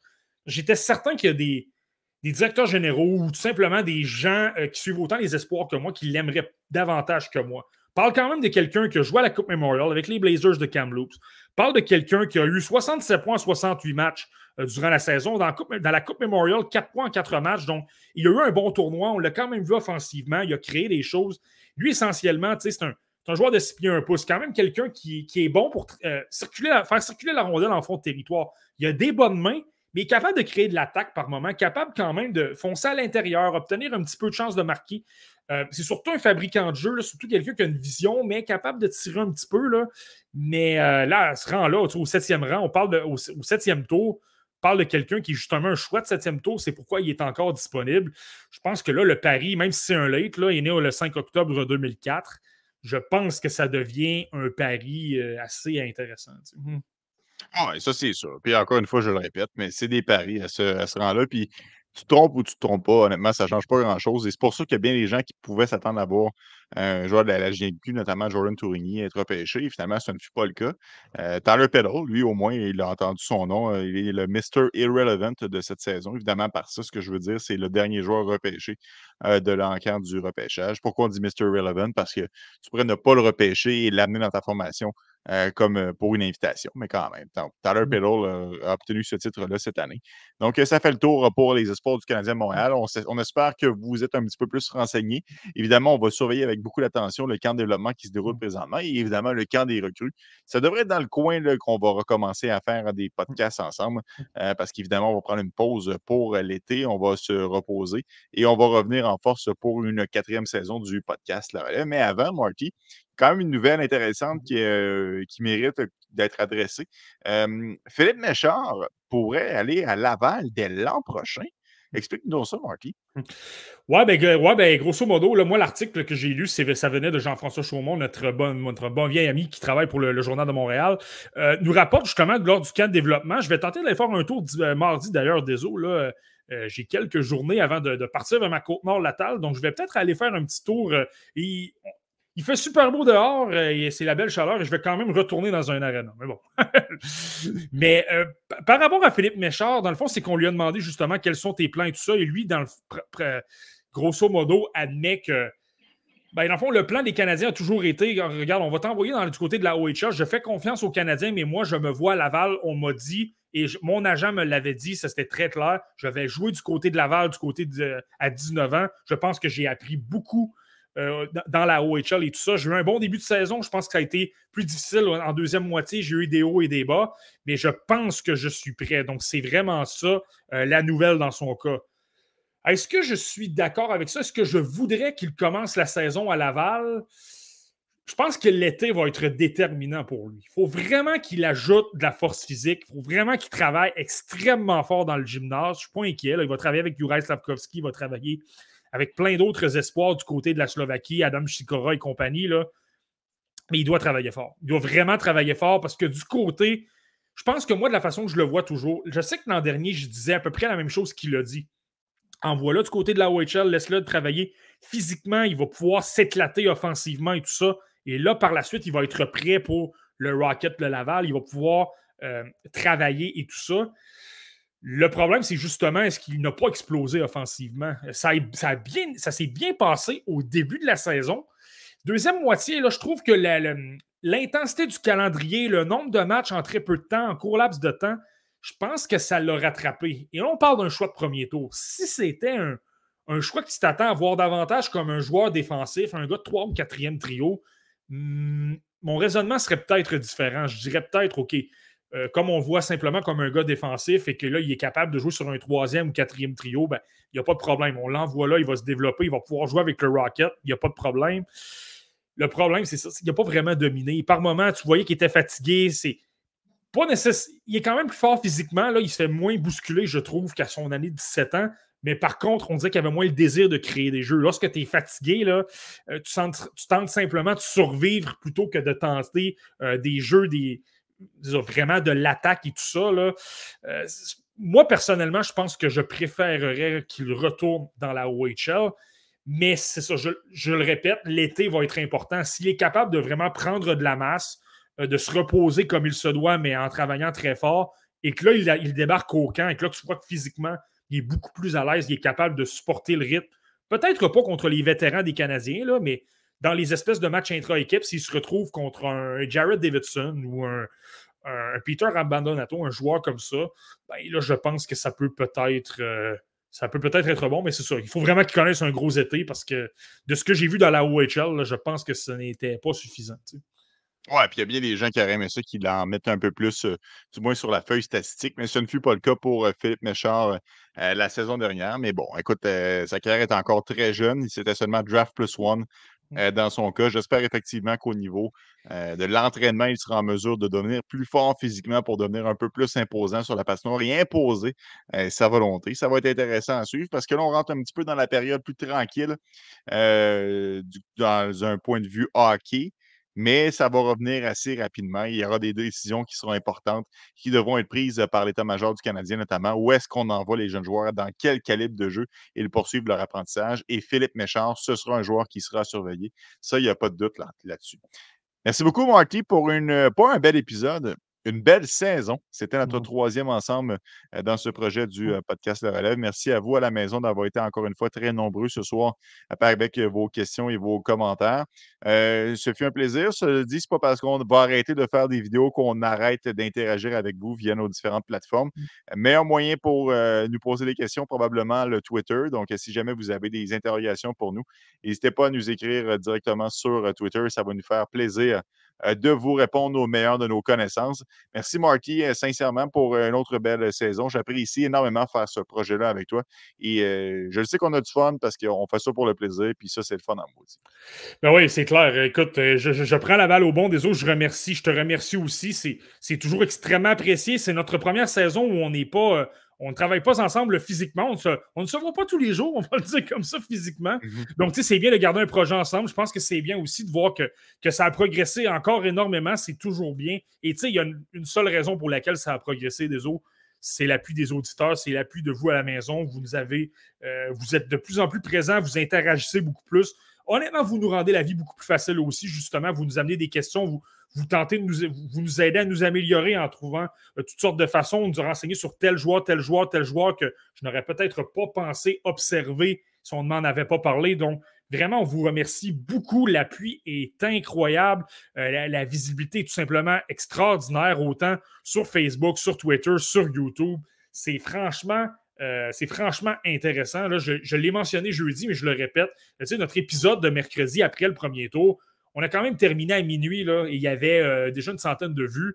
Euh, on sait que c'est pas évident, surtout lorsque le premier tour venait de se dérouler et que les gens avaient pas mal leur idée de fait, surtout que les gens étaient un peu découragés, disons. Là.